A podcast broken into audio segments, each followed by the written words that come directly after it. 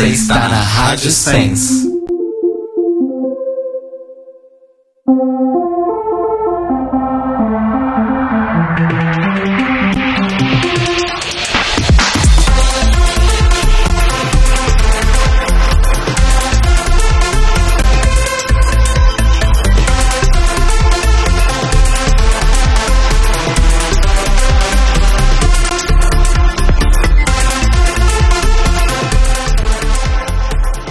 Paparará, parararará. Paparará, parararará. Au! Pararararararará. Pararará. Se a bem dela não dublar, olê, olê, olá. Não é All Stars. Se a dela não dublar, olê, olê, olá. Não, é Alça. Oi, gente, boa noite nesse carnaval gostoso. Estamos começando mais um The Libraries Open, número, não sei, 86. Aqui pela Rádio Sense, ao vivo em sensecast.org, nessa segunda-feira de carnaval.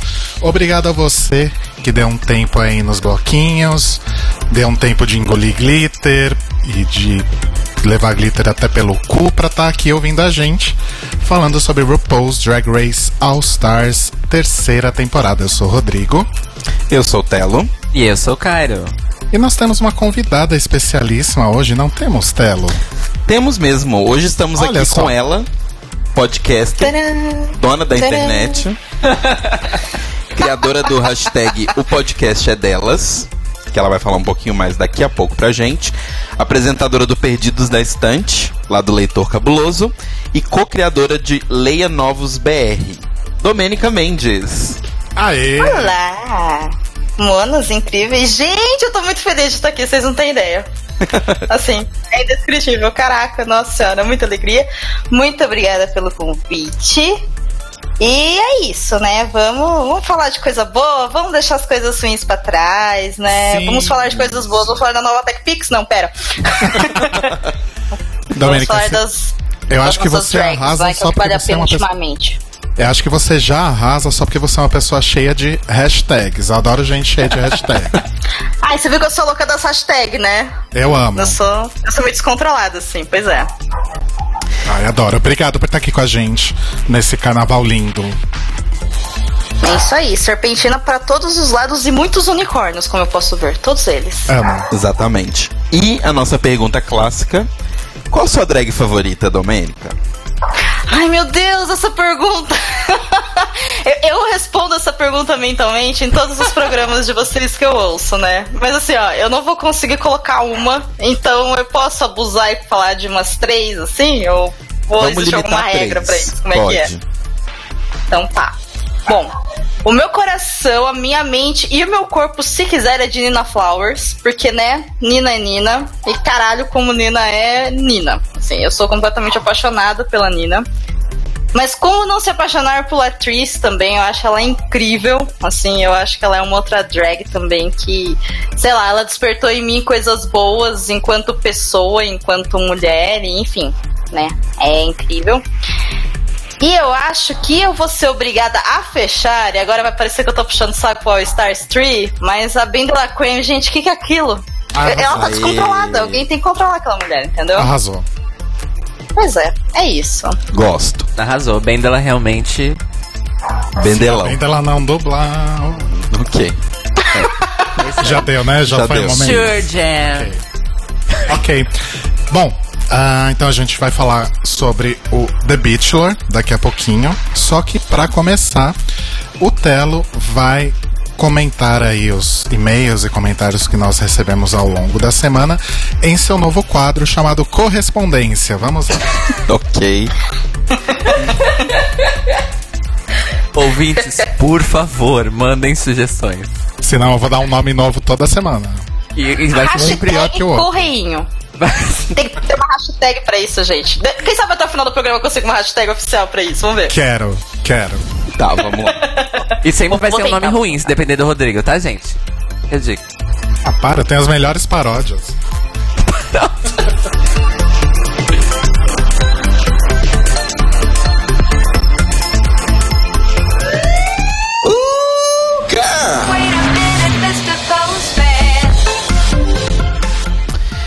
começando hoje, a gente tem poucos e-mails, hoje vai ser uma coisa mais rapidinha.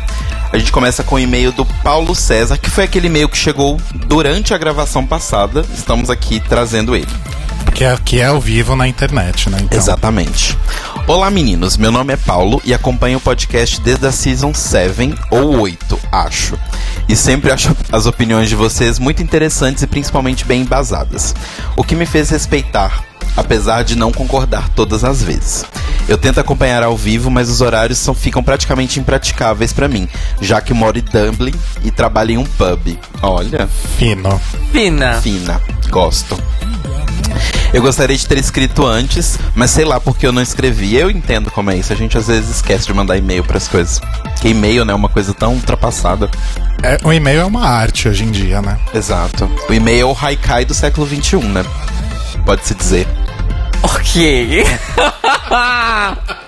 Gente. Sobre o episódio da semana, eu achei um dos piores desafios em termos de entrega.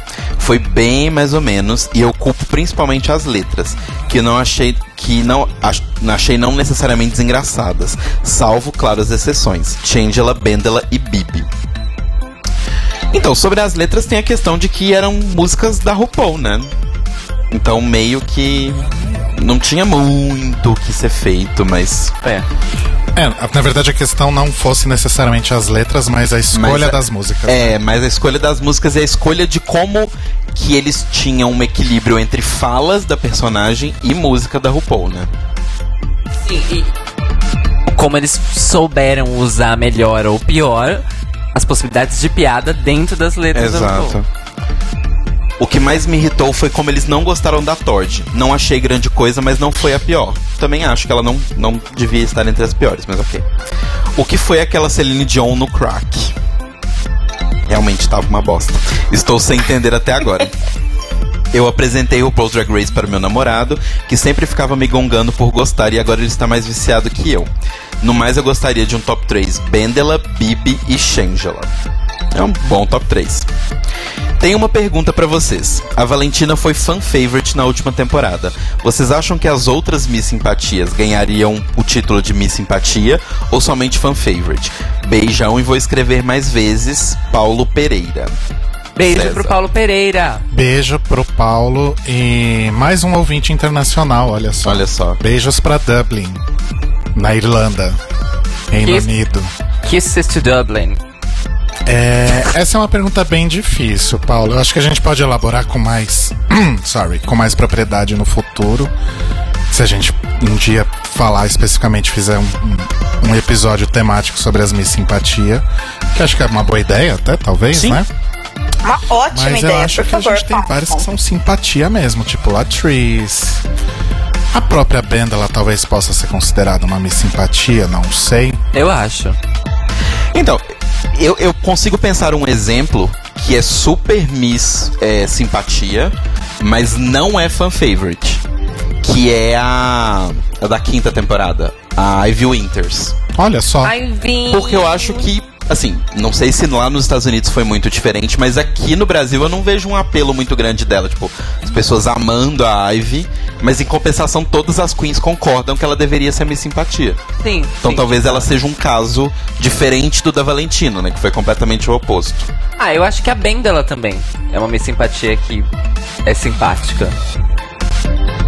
Sim.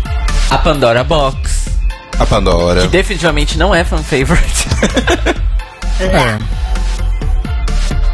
Bom, enfim, mas acho que a gente pode no futuro elaborar isso melhor. Sim. E o nosso segundo e-mail é do Fúvio, nosso querido amigo, e ele dá uma ideia pro nome do meu quadro. Que é. Recebidinhos. Bem blogueirinha de moda. Eu gosto. Então, deram uma sugestão aqui no chat que é melhor. É bem foda essa, essa sugestão. Eu não vi, pera, cadê? Correio Eleganza. Eu gosto. Eu gosto bastante, inclusive. Então tá, Cairo, faz a música. Vai ser essa. Ok, Vai ser essa com você falando Correio Eleganza em cima. tá. Em vez de ser a RuPaul falando Uh, girl, vai ser você falando Correio Eleganza. Ok. Não? Ué, se ele topar. Tá bom. É, o Fulvio faz uma outra questão, que é o seguinte: a gente comentou que a Aja saiu direto da gravação da Season 9 e foi direto pra gravação do All Stars 3. Então ela não teria tido tempo de, de, de evoluir, etc. E ele comenta, mas espera, a gravação da Season 9 não aconteceu em agosto de 2016 e a do, do All Stars em 2017. Eu acho que o que a gente quis dizer, pelo menos o que eu quis dizer, foi mais que ela saiu direto da exibição da Season 9 e já engatou. Então ela não teve muito tempo de ver a resposta dos fãs pro trabalho dela. Sim. Sim. Né? Então não é exatamente que ela saiu de uma gravação para outra, mas ela saiu do burburinho, das festas de lançamento, etc., de uma temporada e já engatou na outra. Então é mais isso. Esses foram os, os últimos comentários. A Gabriela, que tinha falado que o episódio passado era uma bosta, junto com, junto com o Rick, ela falou que concorda com a gente que drag não é só bate-cabelo, tanto que um dos lip syncs preferidos dela é o da Latrice, de Natural Woman. É lindo. Um beijo pra Gabi e pro Rick. Beijo pra Gabi, pro Rick, beijo pro Fúvio, que tá com a gente no chat. O que um feriado não faz, não é? Tem um monte de gente que tá aqui no, Não é verdade? no chat que geralmente é só de véspera de feriado, essas coisas que, que aparecem aqui. Exato. E um beijo pra Juliana Guzmão, que deixou um comentário pra gente no Mixcloud falando sobre a questão da Trix estar cotada ou não para essa temporada por conta do Funko da Trixie que saiu. Ah, é verdade. Saiu o Fucon do Trixie e da. Da Trixie. Do Trixie, acho. Da Trixie e da Alaska, né? Aí, E da RuPaul. É, e da RuPaul. E aí falaram que isso, que como a Alaska é vencedora do. Confirmado. Do All Stars 2, então a Trixie é do All Stars 3 porque saiu o Funko dela. Então a Chad não é nada por essa lógica, né? Pois é, Shed não existe. Por essa lógica. All Stars 1 foi apagado. Can cancelled. Cancelado. Bom, mas beijo pra Juliana e vamos discutir isso durante a temporada, né? Pra ver se realmente tá cotado ou não. Até agora eu acho que não está cotado. Mas. É isso. Vocês têm beijos? Bom, o Cairo tá. Não, né? O Cairo tá, tá autista, então eu vou Não, mandar meus. ele perguntou pra você primeiro, então responde primeiro, Ele cara. falou vocês. Vocês sou eu e você. Meus beijos vão pra todas as pessoas que estão no chat aqui com a gente, pra quem tá ouvindo ao vivo, aproveitando aí o feriadão, o carnaval. Em especial pro Fúvio, que eu já mandei, né? Pro Roba, meu melhor amigo da vida, meu maior comparsa da vida, beijo pro Roba. Pro Little Red, que também tá sempre aqui com a gente. Pra Delícia do Mário Henrique. Quem mais que tá sempre aqui com a gente? A Mia, também tá aqui batendo ponto. A Tatielma. O DJ Cato. O Felipe Dario. O Felipe Dario tá aqui de vez em quando, pelo que eu me lembro, assim. Me corrija se eu estiver errado, Felipe. E é isso, e beijos pra todo mundo que tá sempre aqui com a gente, ao vivo ou não. Se você tá ouvindo no Mixcloud, esse beijo também é pra você, tá bom? Bom, eu quero reforçar esses beijos pra todo mundo que tá no chat. Um beijo especial pra minha Cis, Fulvio que tá no chat. Um beijo pro Mário Henrique, que eu estou esperando a visita dele não apenas em São Paulo, mas no meu corpo também. É. Faz tempo que eu não paquero ninguém aqui, né? Quantas horas? Faz tempo que você não é gráfico, né, cara? Eu tava até. Eu achei até que você foi- pegou bem leve dessa vez. Ah, não, não, não. Esse não é o podcast de contos eróticos do Telo, né, Telo? Né? É, e beijo pra todo mundo, gente. Hoje tá um dia delicioso, maravilhoso, é carnaval. Não tá calor, Tá calor, aqui eu gosto de calor. Né? eu odeio. É. Então é isso. Domênica, beijos. Ai, gente, é carnaval, né? Beijo pra quem é de beijo, abraço pra quem é de abraço e pôr a mão não pode, tá? É assim que funciona e segue o baile. Exatamente. Não é não. Exatamente. Talvez, é só talvez mesmo, mas já entenda como um não, tá? Exato. Ninguém Ao faz invés de achar que é um meio sim, Se sempre quiser, pensa que é um meio. é o sim que vale. Exato. Eu só responder aqui, o, o, o Roba falou assim, me paquera, Cairo. Eu vou te paquerar, Roba. A, minha paquera, a minha paquera pro Roba é assim. Eu te amo, você me deve isso. Beijos. Nossa. Ok. É uma piada interna, desculpa. Ok, Também não vamos façam seguindo. isso na rua, gente, tá? Também não é assim, não. tá errado também. É, não pega faça. Bom, e os meus beijos são pra todo mundo também que tá no chat. E um beijo especial para minha mãe. Sim. que está aqui em minha casa, aqui no estúdio Calabaças. No, qua no quadro ao lado, eu ia falar, no quarto ao lado. E beijo pra ela. Ela é um pouco tímida, gente. Ela não quis aparecer na TV. Ela não quis aparecer na TV. Ah, É. E. Ah, e um beijo pro Max Tab também, né, gente? Beijo pro Diego. Sempre. Beijo pro Diego. Beijo pro Diego. Que colocou a gente no ar assim, ó. E a gente tava falando merda e não percebeu. e tava vazando. passando vergonha desde. Exato. Sempre. Talvez eu deixe esse trecho no, no episódio que vai pro feed. Talvez. Talvez, acho válido.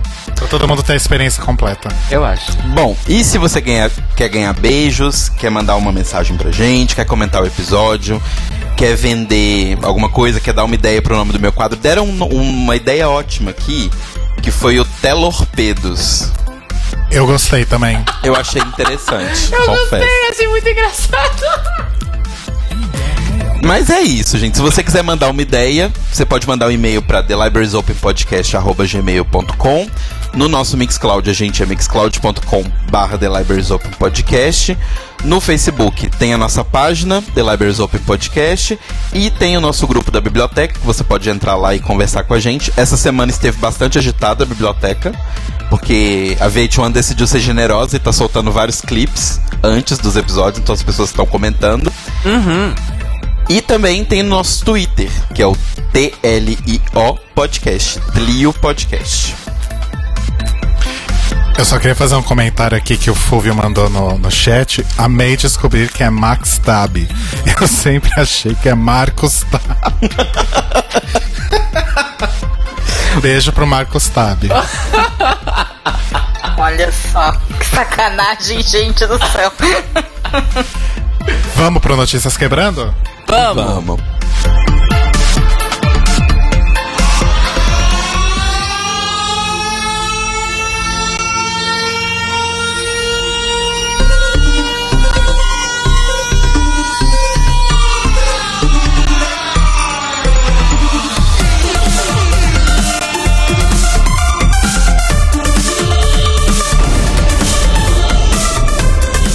Boa noite, ouvintes.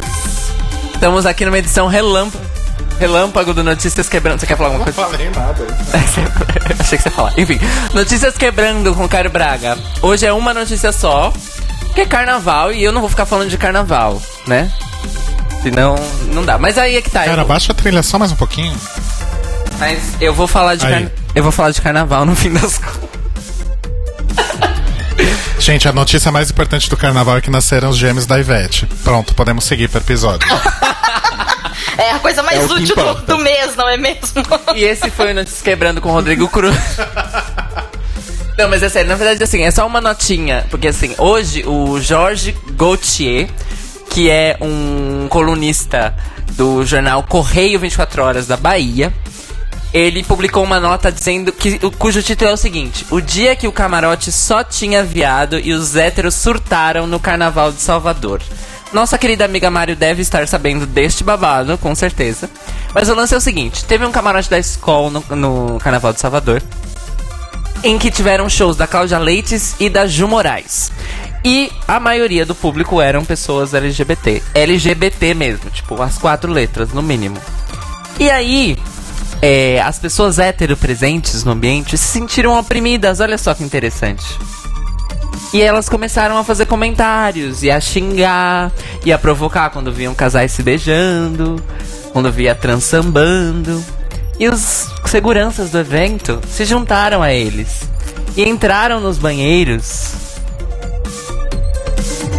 e ficaram batendo nas portas dos banheiros masculinos, ameaçando de bater em quem tivesse de, de par dentro dos banheiros. Olha só que legal. Eu acho que a pior parte dessa notícia, sem, sem querer tirar aí ó, a gravidade dessa situação toda, é ver a quantidade de gente LGBT num camarote da Cláudia Leite. Então, isso em si é um problema, mas não é o foco da notícia hoje. Enfim, de qualquer forma, é, não houve nenhum tipo de violência física, mas apenas ameaças. É, as pessoas denunciaram seguranças para a empresa que estava organizando o evento em nome da escola. ah, tanto a empresa quanto a escola fizeram comunicados com relação a isso e alegaram e reforçaram que eles deram treinamento para todos os funcionários envolvidos no camarote para lidar com situações. é, sejam elas sexuais, sejam elas de agressão tal, independente da sexualidade das pessoas. Com respeito e moderação. Aparentemente, algumas pessoas não adquiriram esse treinamento muito bem. Mas aí fica a lição, né? De como é que a gente se sentia quando a gente era obrigado a ir em balada hétero. Antes da gente, pra quem foi em balada hétero antes de se assumir, é assim que a gente se sente. Ou Ou em depois qualquer também. outro momento, né? Depois também, porque eu tenho umas amigas corajosas que vão no Villa Country. Então eu não, sei como é que elas conseguem. Choices, né? Ah, o Choice. público delas tá lá, né? É o, Choices. o famoso shrug, né? Que eu vou te mandar. Mas enfim, essa é a notícia, gente. Eu só queria dar essa nota porque eu achei muito maravilhoso os héteros se sentindo oprimidos. Eu acho que tem Nossa, que ter mais. Cairo, que Acho coisa tá mais pouco. triste. Muito triste. Não, Mas de verdade, eu estou assim, poxa, eu fiquei. Nossa. é- Como é que eu vou dizer? Digamos assim que não dá pra defender a raça, sabe? Não dá pra defender a classe. Eu tenho vergonha dessas coisas, sabe? Eu só não fiquei mais emocionado com essa notícia do que a notícia que eu fiquei de que o Doritos vai lançar um sabor especial para mulheres. O quê? É, pois é. Porque assim, né, gente? Era muita sacanagem realmente as mulheres não poderem comer Doritos, né? Agora finalmente elas vão poder alcançar o sonho do Doritos. A PepsiCo não aprendeu nada com aquele negócio da cerveja lá, só Não. para mulheres? Não. Não? A proibida só para mulheres, né? O que eu acho interessante é o que, que eles querem dizer com qualquer coisa do gênero, né? Um sabor só para mulheres ou, sei lá, um acesso só para quem é LGBT, etc. Gente, p- para com essa putaria, sabe? O mundo é de todo mundo, tem espaço para todo mundo. E assim, sabe, para, né? A maioria não é maioria em quantidade, ela só é maioria em opressão. E quem faz parte da maioria de verdade deveria ter muita vergonha, sabe, de fazer parte disso, assim. E no mínimo tentar construir algo positivo a partir disso, sabe? Ou não encher o saco, já tava de bom tamanho, na Pois verdade. é. Domenica Mas- Preaching. Cara, é muita fragilidade, eu fico, eu fico possesso, sabe? Qual que é o problema das pessoas serem felizes, sabe? Vamos todo mundo ser feliz, só vamos ser felizes. Isso aí, A Laganja, Laganja concorda com você Selo também. Laganja de aprovação, ó. Isso aí. Thank you. Eu fiquei triste, eu vim aqui no carnaval pra ficar feliz com vocês. Não, Aí o Cairo veio com vai- essa notícia e agora eu tô triste. A gente já vai ficar feliz, vai ficar tudo bem. Eu só queria falar que eu começo então agora o meu boicote ao Doritos. Semana passada, quando a Tata tava aqui com a gente, a gente tava comendo rodos de Doritos e eu falando, ai Doritos, ai Doritos. Um, não ganhei um pacote. Dois, ainda tem essa palhaçada aí do Doritos só pra mulheres. Então Eu tô vou- passada porque eu não sabia disso, Theo. eu vou ter que escolher outra marca de salgadinho pra Pode ver ser se uma notícia recebo. mentirosa, gente. Ai, Sempre na pode dúvida, ser uma notícia mentirosa. Tchau, Doritos. Mas como o mundo hoje em dia tá muito maluco, eu costumo mais acreditar nas coisas que eu vejo do que duvidar. Então, Aquele, aquele lance, né? O sensacionalista tem mais credibilidade do que o G1. Pois Esse é o mundo É. que a gente vive. Pois, Eu vou ter que escolher uma outra marca de salgadinho pra ver se eu ganho alguma coisa. Aparentemente é uma piada. fazer- Deixa eu concluir. E fazer o meu tão sonhado stories de recebidos do dia. Vamos falar do episódio, gente? Vamos. Ai, por favor, vamos. Sobe o som. Quer dizer, Nossa senhora, tá bom o negócio aqui.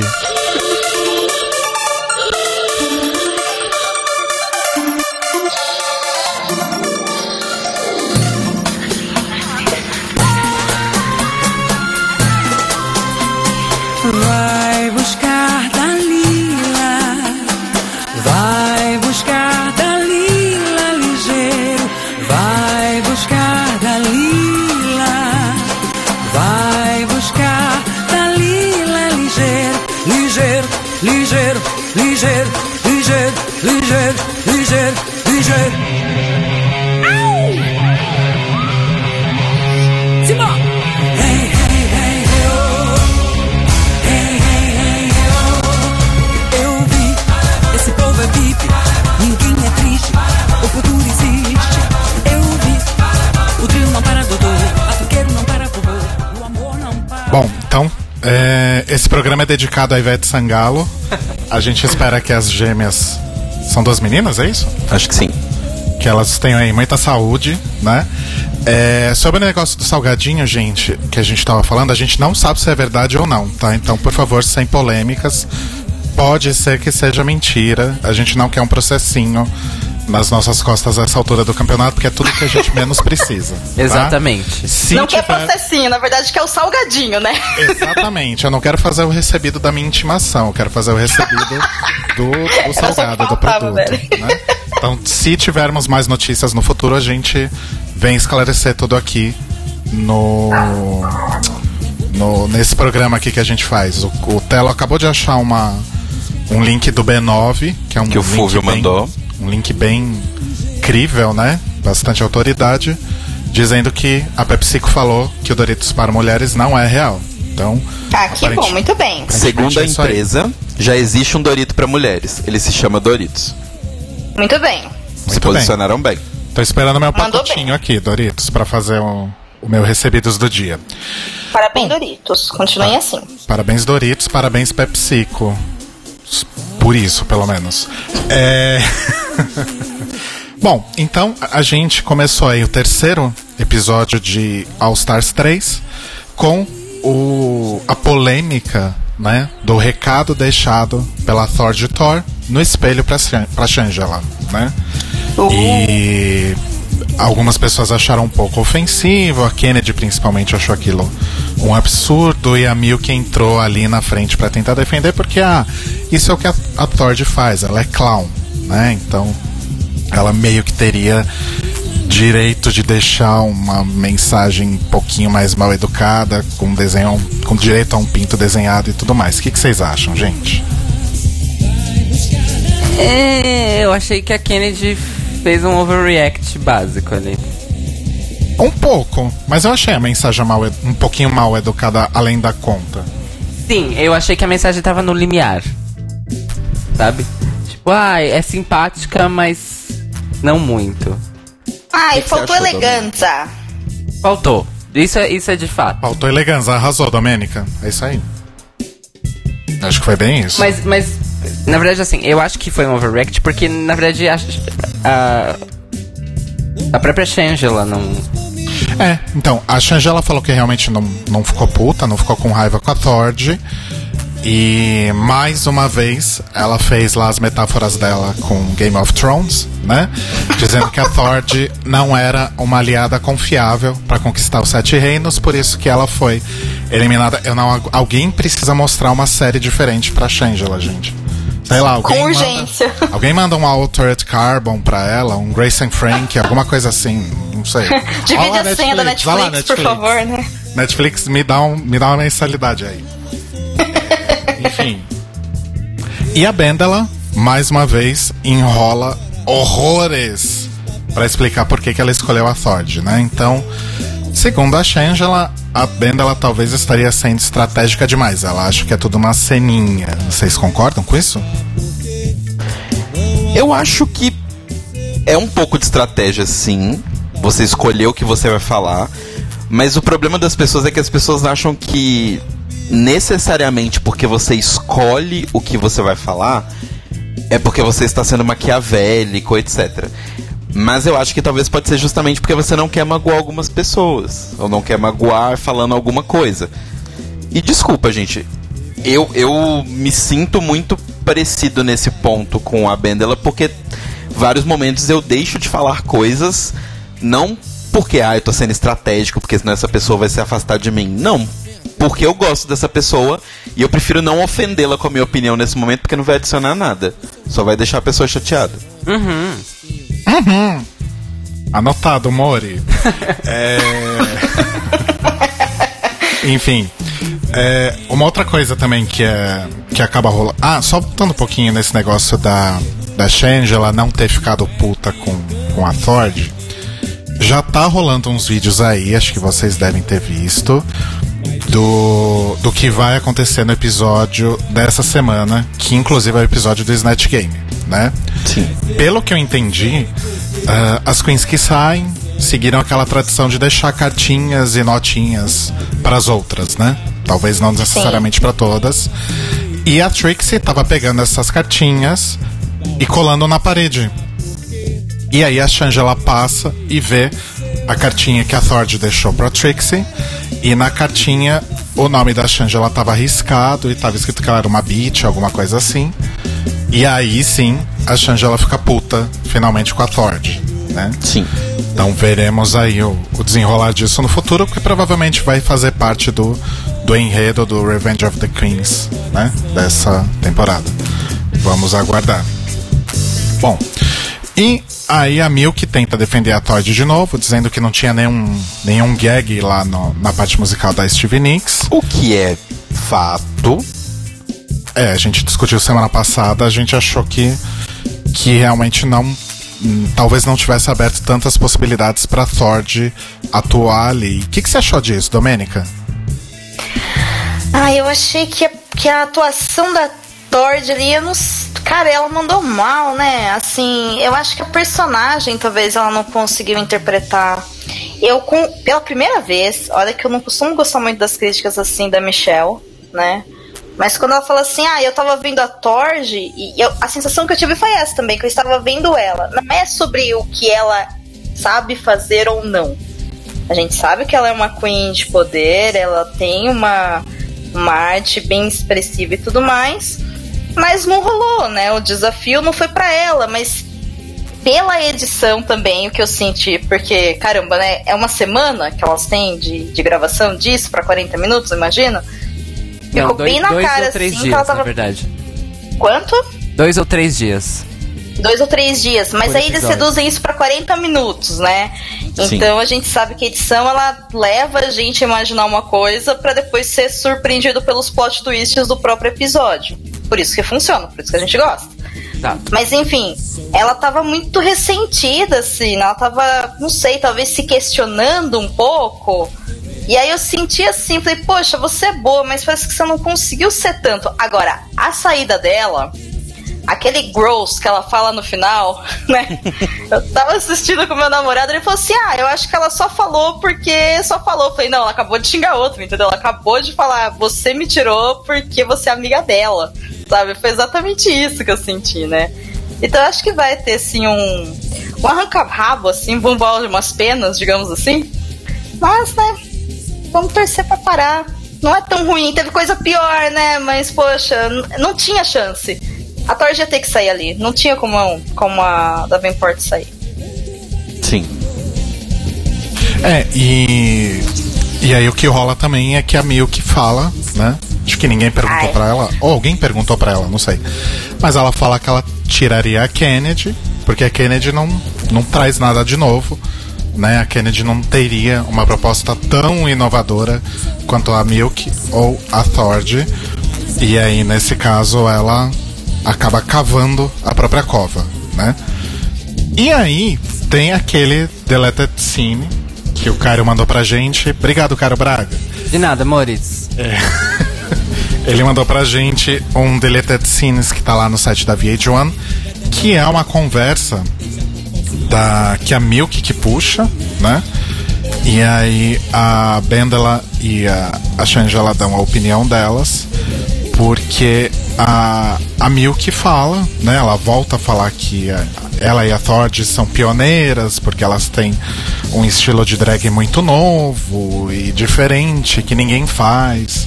Ela até menciona a orquestra, né? Que a Thord tá querendo montar com drag queens e tal. E aí a, a banda ela vai lá e fala, gata, assim, nada novo sob o sol, sabe? A gente não faz nada de muito diferente do que milhares de outras pessoas maravilhosas também fizeram no passado, né? Então ela dá, por exemplo, o exemplo da, por exemplo, o exemplo da Sasha, que ganhou a, a temporada mais recente, e fala, tipo, a Sasha é maravilhosa, ela tem realmente toda uma, uma estética, todo um estilo.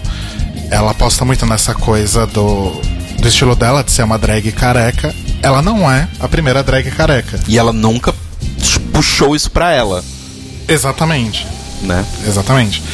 E aí a Shangela dá aquela, ele tapa na Milk falando, gata, você precisa fazer sua pesquisa aí, né? Porque- Exato. Do your research. Eu queria muito que isso tivesse no, No episódio mesmo. no episódio mesmo, né? Mas enfim. Mas é que a Milk, a- a- que no episódio que foi ao ar, na edição que foi ao ar, a Milk já apanha bastante. É, Ai, gente, vocês não acharam que a Milk, assim, ela deu uma provocada porque ela tava fora da geladeira e ficou azedinha? Sabe? Porque ela perdeu o desafio? Gente, ela tava muito estressada, gente. Ela tava provocando.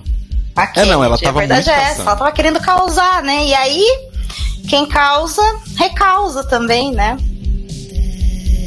É porque assim, eu acho que ela ainda. Além dela tá bem amarga, ela pegou justamente na pessoa que não leva desaforo pra casa, que é a Kennedy. Porque assim, se a Uhum. gente for analisar a cena, o que foi mostrado na edição da conversa, a Milk ela dá a opinião dela, que foi perguntada, que é: eu tiraria você, deixaria a, a Tord. Porque, na minha opinião, a Todd entrega uma coisa diferente. Ponto. A Kennedy interpretou que isso significava que os looks da Kennedy são lixo e ela só entrega isso. Então foi aquela coisa. Pra bom entender, pra quem quer entender alguma coisa, entende o que quiser. Ah, sim. mas acho E pra que. quem também não quer entender, né? Nenhum Exato. texto facilita, né? Mas assim, eu não, eu não tô com transcrição aqui nada, mas eu, pelo que eu me lembro, a gente pode ver depois. Mas eu acho que a Milk dá a entender, sim, claramente que a, que a Kennedy não é boa, que a Kennedy não traz nada de novo. Não, ela, Meio que ela não só dá a entender, ela, tipo, ela fala isso. Não, mas uma coisa é você não é boa, outra coisa é você não faz nada de novo. É. Aí vai do seu julgamento do quão é importante o equilíbrio entre bom e novo. Exato. Tanto que a- tem o, o melhor momento da Kennedy nesse- nessa cena é o confessional corta pra ela e ela fala, fuck my drag, right? É, tipo, ela interpretou que é tipo, ah, ela é o maior lixo da história da humanidade. E eu não acho, apesar de toda a presunção da Milk, que ela quis dizer isso. Ela falou: olha, você não traz nada novo. Eu acho que a Todd traz coisas novas, eu preferia ver ela. Ponto. Já falar, ok. Pare. E Exato. continua a vida. Party. Ou faz que nem a Ben dela, né? Que tá se esquivando de tudo. De tudo quanto é jeito que ela pode, né? Ela, Sim. Não, ela não toma um partido. Enfim. E aí a RuPaul aparece, né? Faz aquele product placement bem discreto do Klein Epstein Park, Parker Suite, igual eu faço do Doritos. O problema é que ela já é, né? Patrocinada, eu não sou ainda, mas quem sabe eu chego lá. E anuncia então que o, o desafio da semana vai ser uma paródia do The Bachelor. Alguém já assistiu isso na vida? Eu já tive o desprazer. Eu assisti Unreal. Que é Eu sobrevivi. a mesma coisa. Então, eu fiquei com uma dúvida. É do Bachelor que vem a Tiffany New York? Não, a Tiffany New York ela vem de Flavor of Love. Que é um spin-off de Bachelor. Não. Não um spin-off, né? Mas, assim, Mas é uma, é uma adaptação, só que é- era sempre o mesmo cara, que é o Flavor Flav, no caso. Ah. Aquele rapper dos anos 90 que anda Que tem um relojão, né? Saquei. Isso quer dizer que ele nunca achou o amor, porque sempre teve várias É. temporadas. Não, ele é, isso? é igual Na verdade, significa Love que ele nunca Tila procurou Tequila. o amor. Igual a Shara Love da Tila Tequila, teve três temporadas. Gente. Isso quer dizer que a série ou o show tá dando dinheiro. Exato. Então ele nunca vai encontrar nada mesmo, não.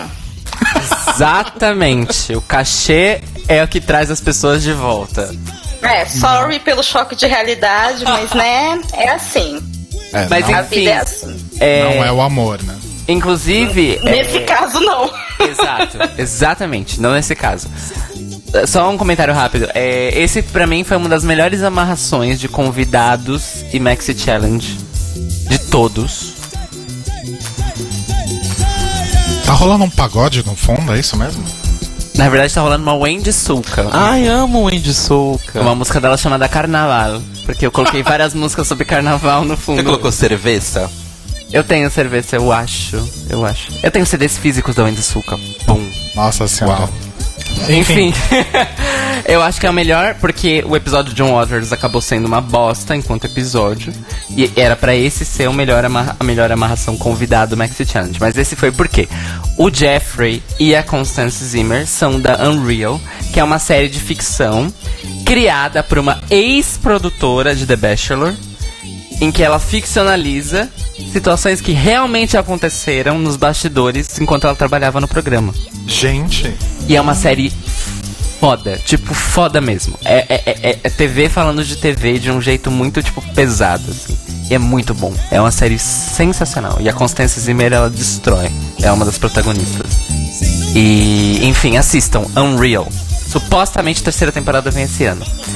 É, mas enfim, um dos melhores, porque aí o Jeffrey tá fazendo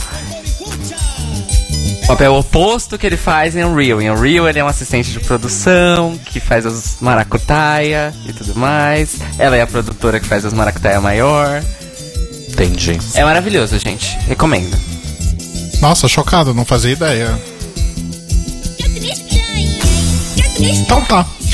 É isso. É, Vocês estão tão quietinhos os dois hoje. Domênica, me ajuda. Vamos, vamos liderar esse programa, eu e você. Ah, então, eu tô aqui, sabe, tentando também, tô só ouvindo, falei, gente, tá acontecendo, é minha presença. o drama de carnaval, né? Não, não sei, os dois estão tão meio quietinhos aqui. Acho que é ressaca de carnaval. É ressaca de carnaval, cadê o Engove? Engove, patrocina eles, tá vendo? Por favor. Olha, qualquer, qualquer patrocínio eu tô aceitando, gente. Pode ser até de fralda, não, não dane seu público-alvo, né? Bom, e aí a RuPaul conta então sobre a paródia, né? The Bachelor e assinala papéis pra cada uma. Então a Kennedy vai ser a Party Girl, a Aja vai ser a Super Needy Girl, a Trixie a Fake Bitch, a Milk a Psycho Stalker, a Bendela a Cougar, a Bibi a The Shy Virgin e Shangela e, Chi- Chichi. Ai, que latência horrível. Shangela e Chichi, The Polyamorous Duo. Ainda assim, com a latência, o inglês continua bom. Ah, Você não, você não, você não quer traduzir para os nossos ouvintes? Que são cada uma dessas coisas? Aí, tu- Traduza, por favor, tá vamos bom. lá. Party Girl, Festa Garota. Ah, não, assim não, nada de Google. Nada de Google Tradutor. Tá, então a garota festeira, aquela uh. A garota festeira, uh, hey, uh, ai. A do carnaval, que não tá ouvindo a gente agora, que só vai ouvir Isso, é a amanhã. que tá no carnaval nesse momento, inclusive ela tá lá no bloco, pegando geral. É isso Também aí. com peito Uhul. de fora também. Para, Cairo. Ok, É. Party Girl. Depois tem a garota Juju carente. Juju né? carente. Exatamente. Depois tem aquela vaca falsa, né? Todos nós temos uma perto de nós. Quem A- nunca? Quem nunca? Temos a aquela. A gente, Stalker não tem tradução, né? É, Mas, pelo amor de Deus, Perseguidora, Stalker é o Stalker. É. Cougar, Cougar acabaram de me dar a dica aqui no ponto eletrônico, que é a loba. Exatamente. Obrigado, Felipe. Muito bem. Ah, A virgem tímida e o a dupla do poliamor, né? Então são aquelas pessoas que têm relações abertas e ou não necessariamente abertas, mas relações com mais de uma pessoa. Exato. Consegui, gente? Deu tudo certo? Conseguiu. Arrasou. Parabéns. É Obrigado, bom, bom relembrar que os papéis, mais uma vez, foram assinalados, sabe-se lá como, por Deus. A RuPaul pôs o, o dedo pra cima, viu pra onde tava indo o vento e assinalou os papéis. Se fosse assim, tava bom, né, amores? Sabe que teve gente aí que. Bom, se bem que nesse caso eu acho que ninguém pegou um papel melhor que o outro. As pessoas foram ruins e boas. É, até porque era improvisação. Exato, Então- exato.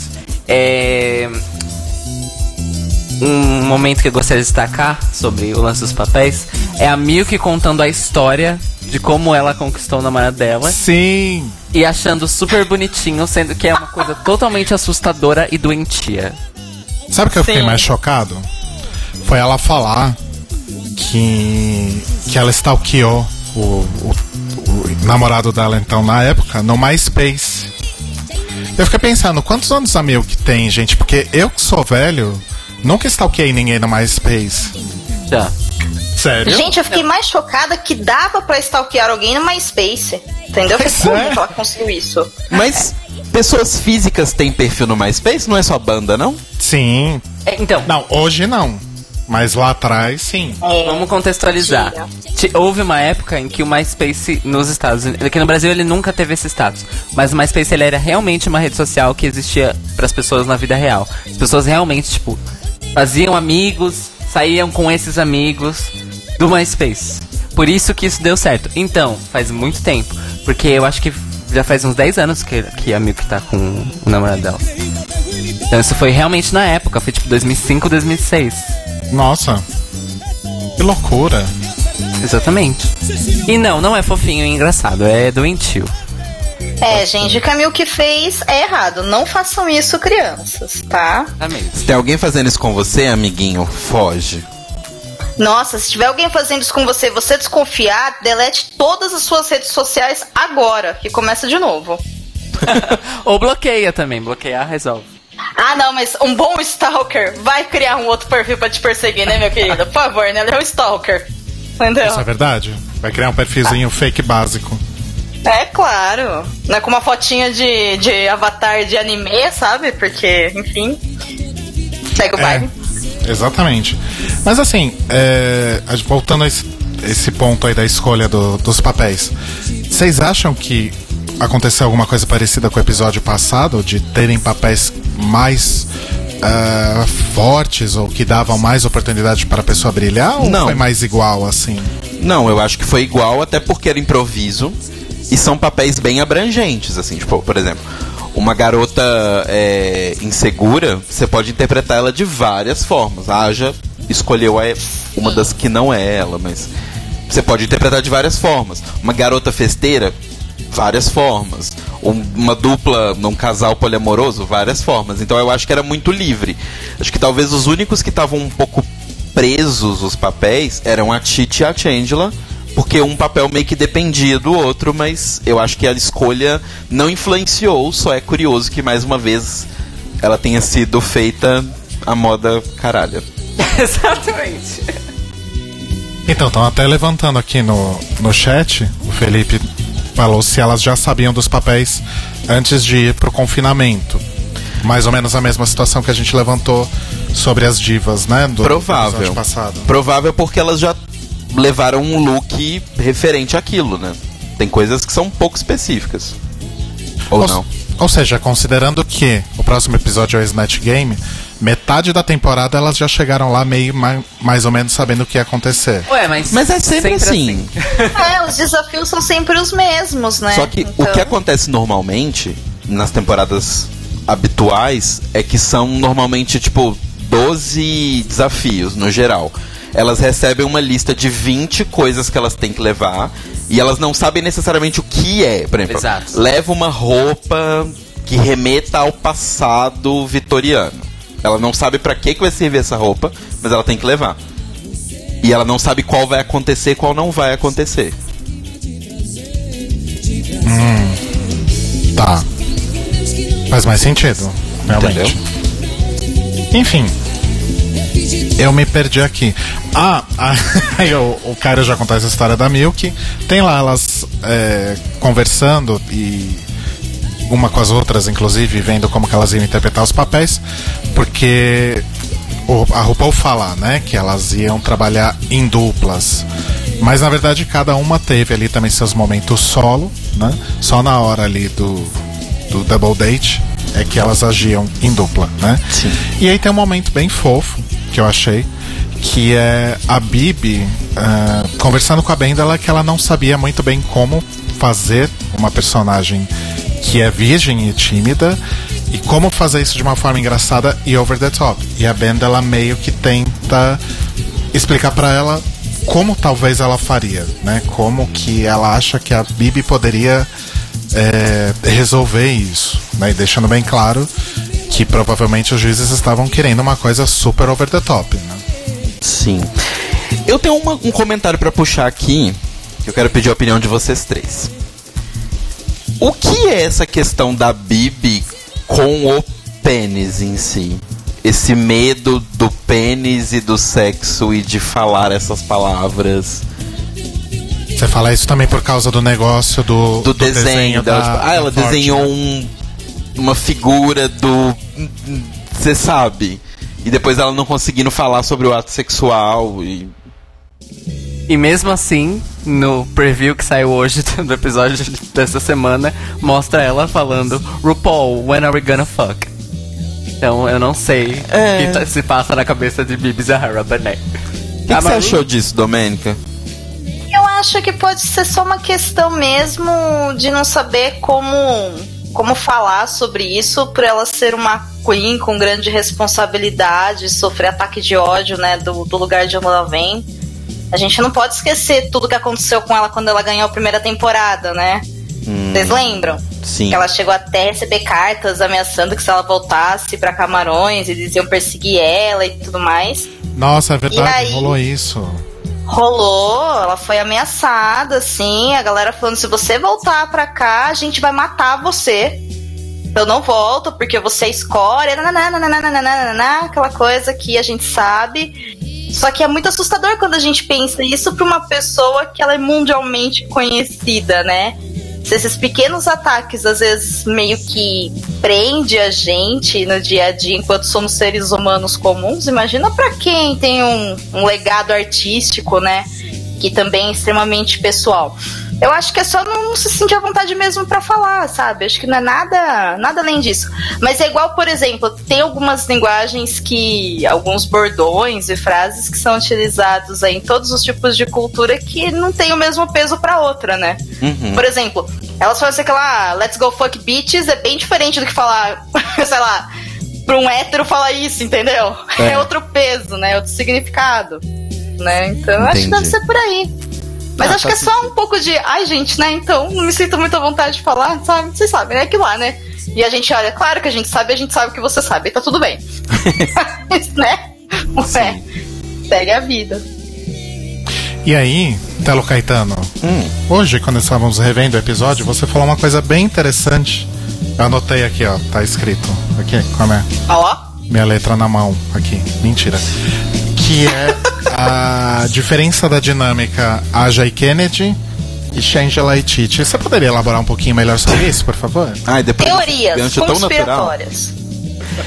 Então, é só uma percepção que eu tive hoje assistindo o episódio, porque. Tudo bem que a, a, a e a Titi iam atuar mais juntas do que separadas. Então, existia um, um, um motivo da Changela ajudar muito a, a, a Titi.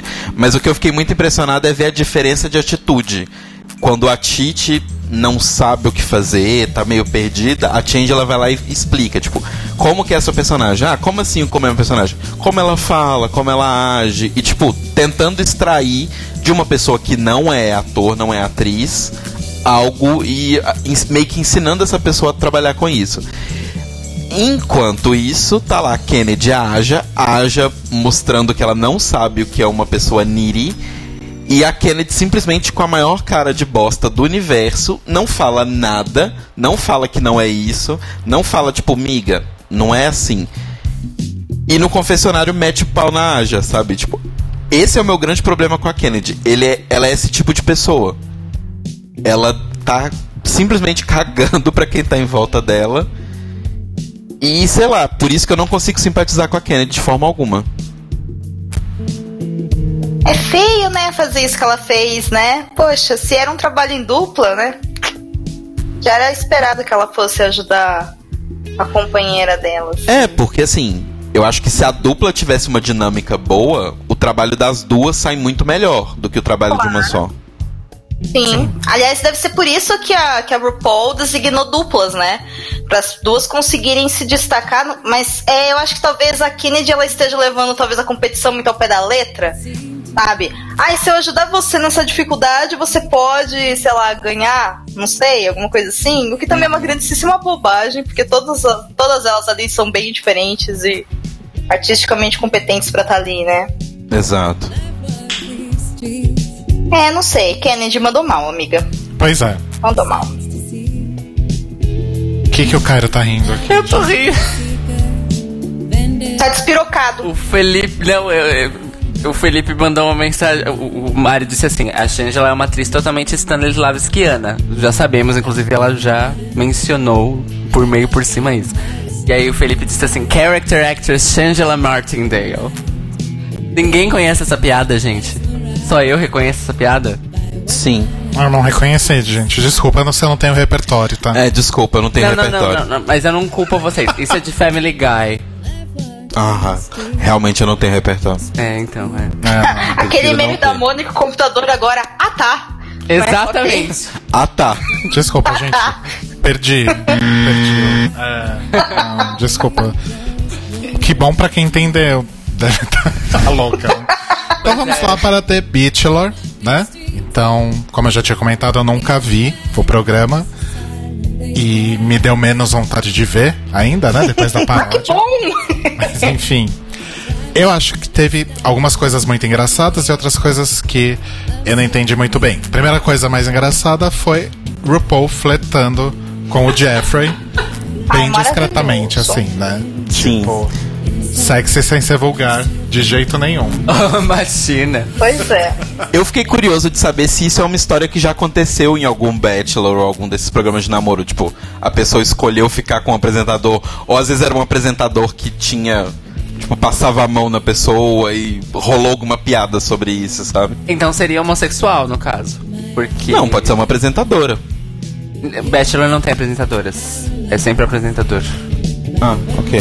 É. É, inclusive, essa é uma das.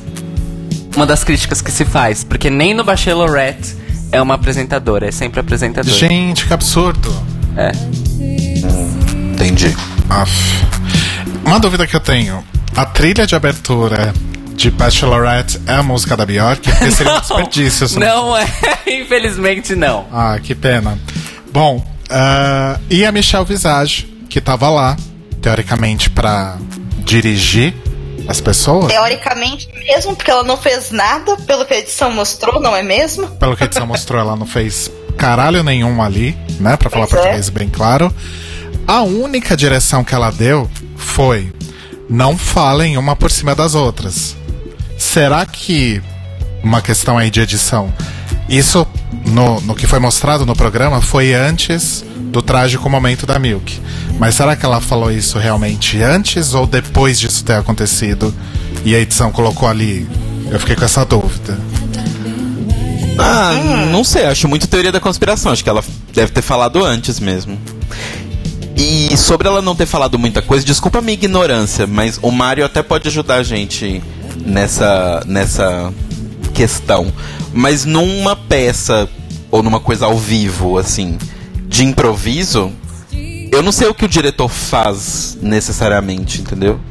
Eu sei que ele tem um trabalho antes, posterior. Quer dizer, anterior. Mas eu não sei o que ele faz no durante, entendeu? É porque não tinha texto, né? É, não tem texto. É, faz sentido.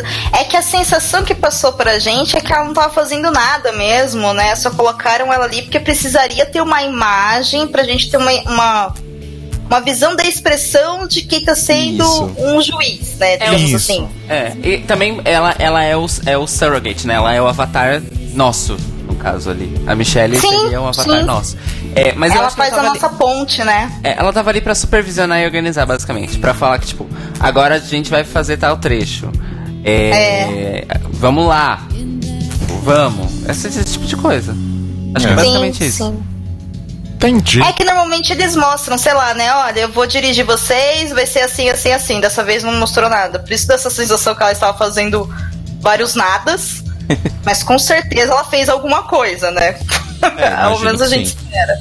É, exatamente. Mas realmente a impressão que dá, coisas da edição, né, gente? Parecia que ela tava Sim. ali a passeio. E aí as queens vão chegando, e aí eu acho que a gente pode falar já de uma vez é, desse momento em que elas chegam, se apresentam pro Jeffrey, e também de como foi a relação delas ah, no- nos double dates, Ok. né? Então a Bibi, ela chega e a solução que ela encontrou ah, foi usar essa coisa no dia, ah, eu vim da África, é uma outra cultura. Ela faz aquela coisa de ficar fazendo reverência a ele, jogando pétala de rosa, pra tentar amenizar um pouco e tentar imprimir um pouco de graça nessa coisa de ela ser uma personagem que é virgem e que é muito tímida e etc, etc, etc, etc. Eu queria a opinião sincera de vocês, porque eu ainda não tenho a minha. Eu Dependo das pessoas pra formular, sou desse tipo de gente. Não, mentira. É porque é uma pergunta Epa. real mesmo. É uma pergunta factual. É, foi ok ou foi um pouquinho culturalmente incorreto isso, na opinião de vocês? Nossa, mas que pergunta mais capciosa, colega. É. Então, eu não faço a menor ideia porque eu não conheço a cultura de caram... camarões. A cultura de carambolas. Aquele país da África, carambolas. Eu não conheço a cultura, mas eu imagino. Eu, eu, assim, eu acho que a Bibi deve saber mais o que a ofende, então. Eu, eu não vejo tanto problema. É, não é um caso de apropriação cultural, definitivamente. É, não. Né? Mas eu achei que, no geral, ela foi inteligente porque ela pegou um, um- um gag físico, que era fazer a reverência, de jogar as rosas, pra fazer a graça. Porque ela sabia que se dependesse das falas dela de improviso, não ia ter graça, porque ela não é uma, ela não é atriz, ela não é uma comediante. Então acho que ela foi inteligente. Tá. Então, na Eu- sua opinião, foi ok. Foi ok. Eu li, na verdade, como ela pegando é, caricaturas dos Estados Unidos que, os, que a cultura americana tem com relação às culturas africanas. Gostei Essa disso. foi a leitura que eu fiz, porque eu acho que seria exatamente o tipo de coisa que ela faria. Gostei disso, faz sentido. É. e- e porque eu sei, por várias falas dela desde a primeira temporada, que ela tem total consciência desse território, vamos dizer assim. Do que ela apresenta, que é de Camarões, do que ela traz da África pro show dela. E como ela pode usar e subverter a caricatura que os Estados Unidos têm da África. E eu achei que foi isso que ela fez. Gostei, Cairo. Ó, Essa foi a minha leitura, pelo menos. Aqui no chat, o que as pessoas estão falando é o seguinte: temos divisões é, de opinião. O Marian falou que ele entendeu como uma coisa meio Manila, pegou a visão que as pessoas de fora têm daquela cultura e deixou estereotipada. É, deixa- é, lembrando que quando a Manila fez isso, né? No episódio lá do. Que ela Da era uma. entrevista. Ela era uma. Uma pessoa que Uma entrevista. repórter. Repórter, isso, obrigado. uma pessoa que entrevista. E, e ela exagerou tudo aquilo e ela foi muito criticada pelas outras participantes, né? Sim. Mas assim. é, por que, que ela tinha sido criticada pelas outras participantes? Por que, que as outras participantes se sentiriam ofendidas por aquilo se elas não eram filipinas ou Sim. E tem, tem o outro lado aqui que o Fúvio comentou, o Fúvio, nosso amigo, que é, vamos fazer um, um disclaimer aqui. Não é negro, mas é de uma religião de matriz africana. Comentou que essa coisa da- de ajoelhar e fazer reverência é uma coisa comum em sinal de respeito em muitas das religiões de matriz africana. Fato.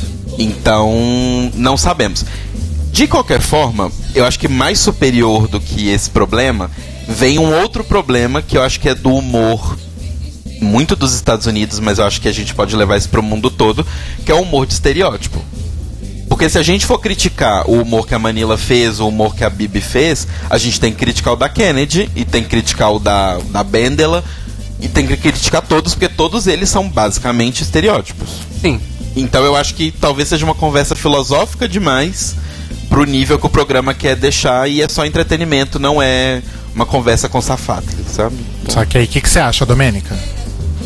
Eu não achei ofensivo. Claro que eu não posso é, me colocar, né, num, num ambiente, digamos assim, numa postura de defender ou acusá-la, porque eu sou uma mulher branca. Então quem sou eu para querer questionar o que ela fez, né? Mas assim, eu não vi de uma forma negativa, tanto pela forma como ela se comportou como personagem feminino, um estereótipo, né, da. Porque o papel dela é aquele papel da mulher virgem, mas que tá louca pra deixar de ser virgem, mas é tímida e não sabe como falar isso, Sim. né? Basicamente uma adolescente, digamos assim, né? E aí é, é difícil desenvolver esse personagem. Eu acho que ela foi muito inteligente ao trazer realmente esse aspecto cultural que é diferente, mas eu não achei que foi ofensivo ou que foi extremo. Só pelo contrário, eu senti um certo respeito dela ao interpretar esse personagem da cultura dela, né, do país dela, assim, de origem. Foi essa sensação que ela me passou. Não sei se foi isso que ela quis passar, mas eu sentia como se fosse uma, uma referência, mas não negativa, sabe? Lógico que jogada assim a uma potência alta para as pessoas poderem perceber os nuances, mas não de uma forma de depreciar a cultura ou quem faz isso. Sabe? Entendi. Entendi. Obrigado, gente. Vocês todos me esclarecerão muito nesse momento De nada, em que eu buscava informações. Obrigado. a todos. Busquem conhecimento. né? Melhor, do Busquem que sair fal... conhecimento, Melhor né? do que sair falando merda por aí, né, gente? Que nem as pessoas fazem de uma forma geral. Aí vem a Bendela, que meio que deu uma, uma reprisada turbinada numa personagem que ela já tinha criado na Season 6, naquele desafio junto com a Darian. Sim. que é a Cougar, né? Ou como disse o, acho que foi o Felipe que disse A no loba. chat, a loba, né? Sau- saudades inclusive daquela sitcom Cougar Town, que acho que só eu assistia nesse mundo. Sim. Sim. Ah, eu gosto da Courtney Cox, gente, desculpa. É, e aí, foi uma coisa realmente um pouco muito mais over the top do que a, a Cougar da Season 6. E, inclusive, abusando um pouco mais dos estereótipos aí de uma forma bem mais escrachada.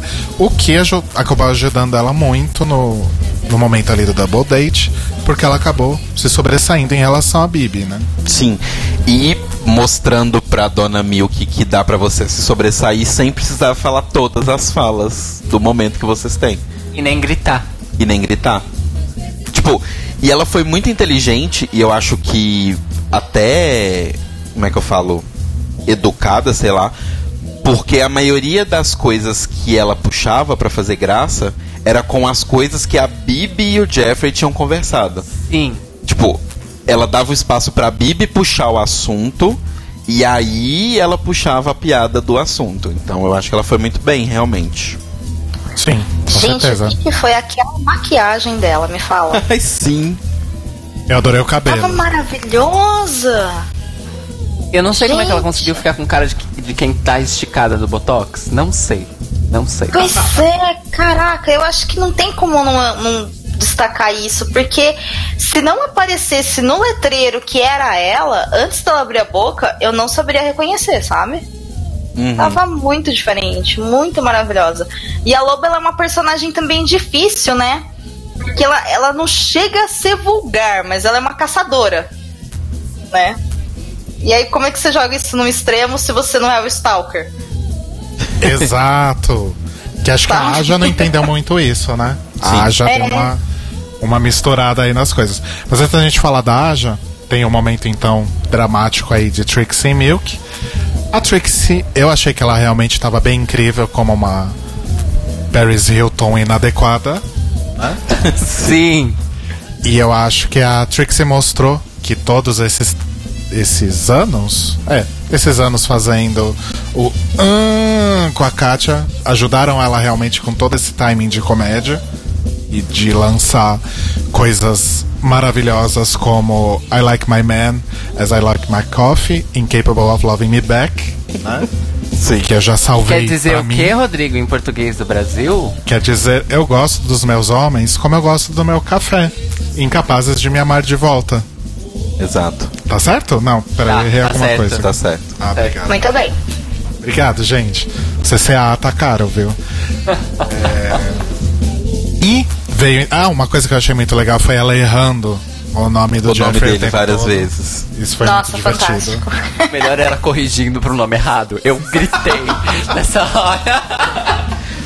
Vai, Josh. Oh, sorry, Jared. E ela é tão boa, porque assim, eu acho que ela foi uma das que fez a gente entender o personagem mais rápido. Porque, tipo, ela tá dentro É. do carro e ela fala: Ai, obrigado pela corrida, foi ótimo, adorei. Aí ela sai do carro já no celular: Nossa, foi horrível, o motorista é péssimo, ele dirige péssimo, o carro tava um nojo, tava nojento. Aí eu tenho que chegar aqui, aí a casa nem é tão grande, aí ele nem é tão bonito. Mas aí ela fecha, vira pra ele e fala: Nossa, você ainda é mais bonito presencialmente do que na TV. Foi muito bom, foi muito bom. E, e ela tava, tipo, assim como a Bendela, ela não tava perdendo uma batida. Sim. Já que ela tinha poucas, né? Já que a Milk tava atropelando ela. Sim. Mas assim, gente, eu vou ser bem sincero. É, realmente acho que a Milk fez um papelão. Mas aquela primeira cena em que ela se apresenta pro, pro Jeffrey, eu gostei de, de forma geral, assim. Realmente não foi das melhores, mas eu achei que foi interessante, assim. E os confessionários dela também eram interessantes, os confessionários da paródia, né? Sim. É, então, eu achei que as, as entradas foram muito boas, no geral. Eu não gostei do da Milk, eu acho que ela fez tudo errado. Desculpa. Não, não pede desculpa por nada. Não precisa pedir desculpa, ela já saiu mesmo. É, porque assim, ó, poxa, quando a gente fala em Stalker, eu entendi, né? Mas ela trouxe, assim, no sentido muito figurativo do negócio, né? Isso. Aparece ela lá com binóculo, na boa. O cara tava dois metros dela, sabe? Aham. E Tava cartunesco. A tota do nariz dele, né? Aí, se ela chegasse, sei lá, oi, então, eu sou fulano de tal, tará, tará, ok. Ele fosse se perguntar qualquer coisa. Ela fala assim. Então, e como é que foi aquela festa ou aquela viagem que você fez? Que você postou aquela foto, sei lá, no Instagram no dia tal, horário tal, tará, tará, tará, tará, jogar informação? Nossa. Exato.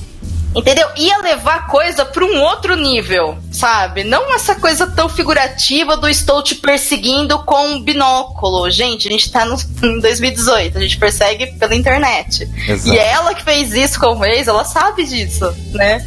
E aí, como que ela me faz passar essa vergonha, sabe? Eu fiquei É, assim, então. nossa, Milk.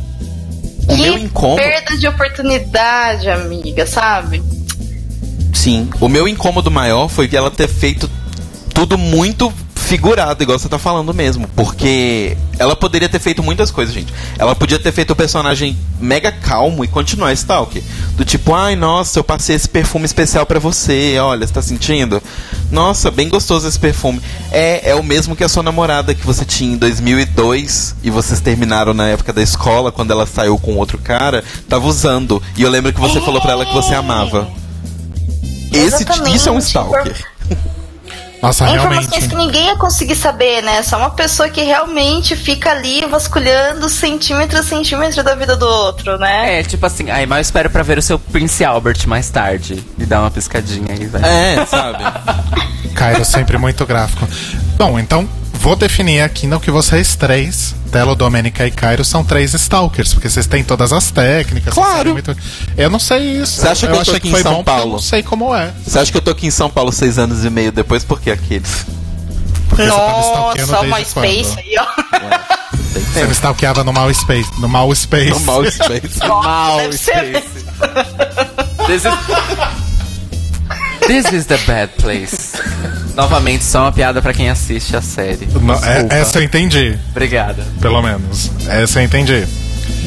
E aí tem toda aquela cagada, né? Ela interrompendo a Trixie. E acho que o melhor momento desse. desse coiso todo é a, a Shangela falando, né? A Trixie tá interpretando uma fake bitch. Mas as expressões faciais dela nesse momento são muito reais. Exato, foi maravilhoso. Ai, Milk. Enfim. Uma coisa, na verdade, que os, os juízes comentam, inclusive, na depois na passarela, né? Depois da runway e tal, é que a Milk foi realmente longe demais com o Stalker dela, né? Talvez ela pudesse ser uma coisa mais on point mesmo, como os, os Stalkers profissionais aqui desse podcast nos ensinaram. Exato. Que horror! Gente, não anotem as dicas, tá? Não anotem. Não, anotem sim e saibam como fugir delas. É, eu acho, Entendeu? eu acho importante pra identificar quando alguém faz. É, porque essas coisas a gente não aprende fazendo, a gente aprende fugindo. É igual assédio, você não precisa fazer pra saber fazer, você foge dele e aprende a identificar. Mas me defendendo, às vezes que eu fiz stalking, Meu foi Deus. mais uma pesquisa. Eu tentei defender ele. Não, foi mais, foi mais uma pesquisa pra ver antecedentes. Deixa ela te ajudar, amor. Não, gente, pesquisa pra ver antecedentes é importante. Tipo, O cara falam é. Não é é- stalker, O é cara é segurança. escroto, ele fala merda na internet, ele já fez merda e divulgou essa merda na internet, é sempre importante. Você achou muita merda minha? Não. Não, só o bonde do Sumanco mesmo. Então, aí depois Mas o bonde do urso manco. Não, mas vamos falar sobre isso. O bonde do urso manco Para, não é uma Cairo merda. Cairo. Mutei o Cairo. Escroto. Aí a gente tem a Aja, né? Que teve aquele problema de confusão de papéis. Sim. Né? Então a Aja supostamente era. Supostamente não. Era pra ela ser uma needy girl. E ela misturou o fato de ser carente com o fato de ser uma pessoa descontroladamente chorona e psicótica também. E stalker também. E mimada, né? Spoiled. Porque É, verdade. Ela entendeu que o Niri era de coisas talvez materiais e não era de coisas materiais. É bem Juju carente mesmo o negócio. E eu tenho um comentário pra fazer sobre isso. Quando a Aja falou isso, eu me identifiquei um pouco com ela porque é, vocês vão achar que é momento novela, mas eu quando enquanto o Cairo criança da periferia de São Paulo também entendia que pessoas carentes eram pessoas mimadas. Porque aparentemente a mensagem que a gente tinha do, do entorno é que como a gente era pobre a gente não podia ser carente. Entende? Faz sentido. Essa foi uma mensagem que eu só entendi o que estava acontecendo na minha adolescência. Olha só. Então, até uns 13, 14 anos, pra mim, carente era uma pessoa que era mimada.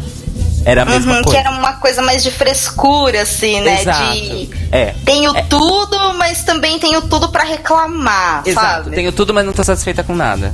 É, É quando isso. na verdade, eu- talvez a palavra e o adjetivo pra essa personagem da colega aí não seja exatamente carente, seja insegura.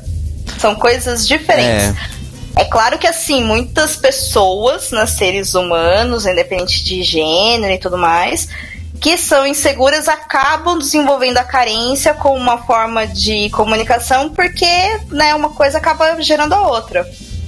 Mas Sim. são coisas diferentes também. É possível você ser carente sem ser inseguro. Sim. Entendeu? Eu sei É, que já- parece estranho, gente, mas dá. Mas é porque geralmente as pessoas associam uma coisa à outra, né? Como se uma dependesse da outra. Sim. É, É, se a gente for é levar em- assim. pelo nome que eles colocaram, Niri, seria mais Que inseguro precisa, mesmo. aquela pessoa que É precisa. precisada. né? É como, é como acho que a Michelle falou, né? Da pessoa que tem aquela necessidade da aprovação o tempo todo. Sim. É, então, insegura. É. Ela podia ficar tipo, ai, mas você gostou do meu cabelo? Ai, mas você me ama? Você me ama mesmo? Juju Ai, mas carente. você Juju tá prestando carente. atenção em mim? Ai, mas você vai conversar comigo agora? Ah, mas você não vai me mandar embora agora, vai? Pois ah, é. mas se eu falar de tal jeito, você vai conseguir me entender melhor? Ai, talvez eu não esteja conseguindo me expressar bem.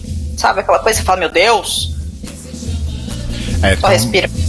então realmente a Aja deu uma confundida. nas Foi um coisas. erro honesto, na minha Foi opinião. um erro honesto. Foi, foi, foi. Talvez se a Kennedy tivesse ajudado ela, né? Mas, Pois é. Enfim. Pois é. Falando na Kennedy, acho Lá vai. como, É agora.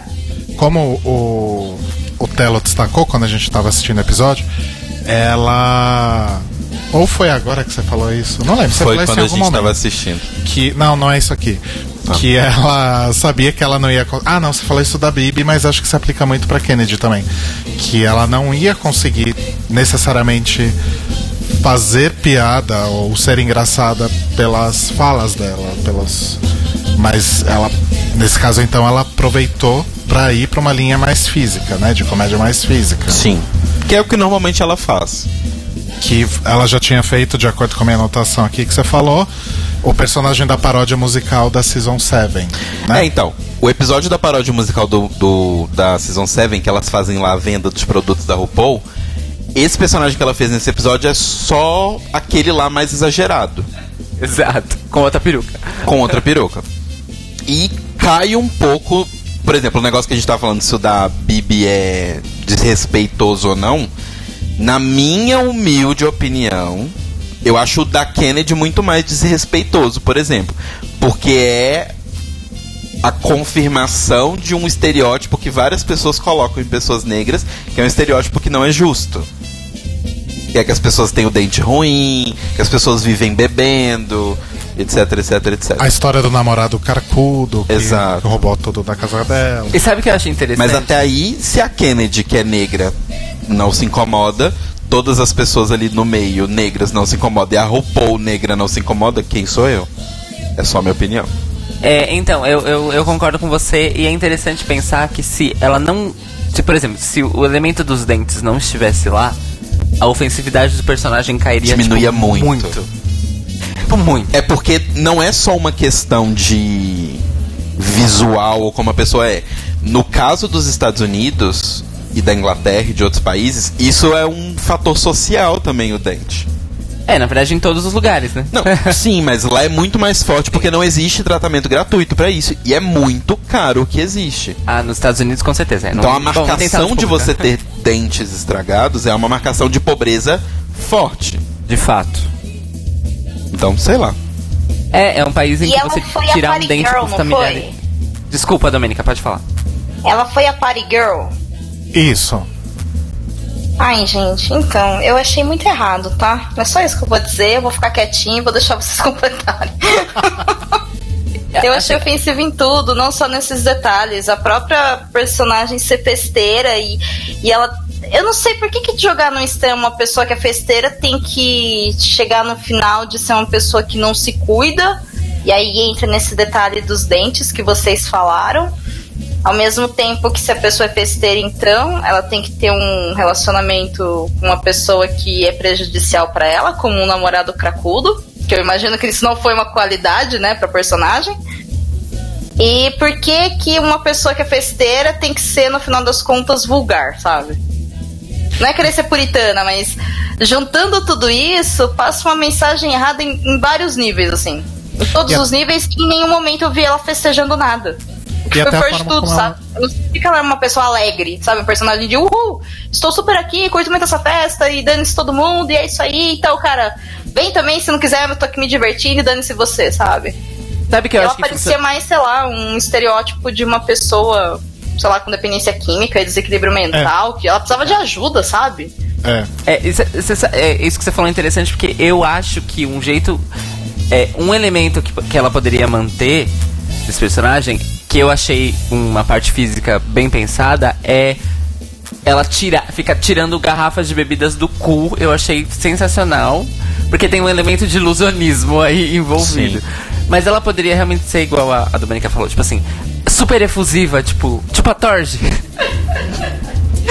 Nossa, que nível Uma chegamos, Torge- não é mesmo? Uma, uma Torge mega efusiva e que toda vez que alguém fala pra ela, tipo, ah, então beleza, vamos festejar. Então beleza. Aí ela tira uma garrafa da, da bolsa do gato Félix, sabe?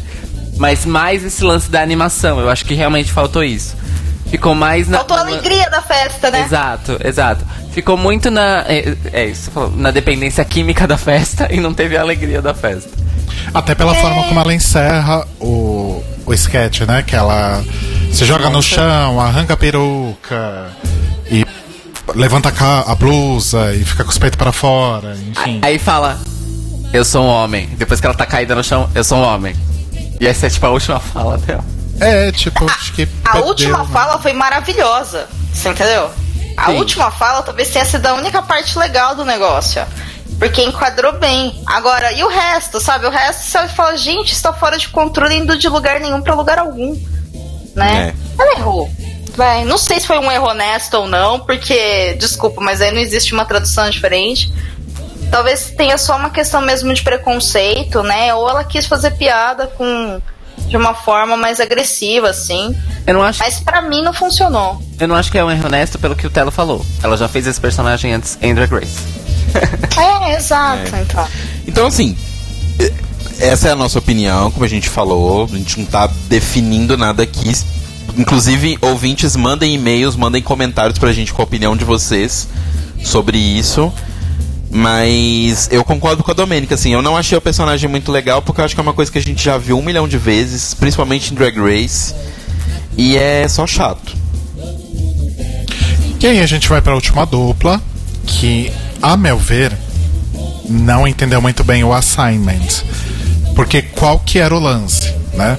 A Shangela e a Titi deveriam ser um casal poliamoroso em busca de uma terceira pessoa.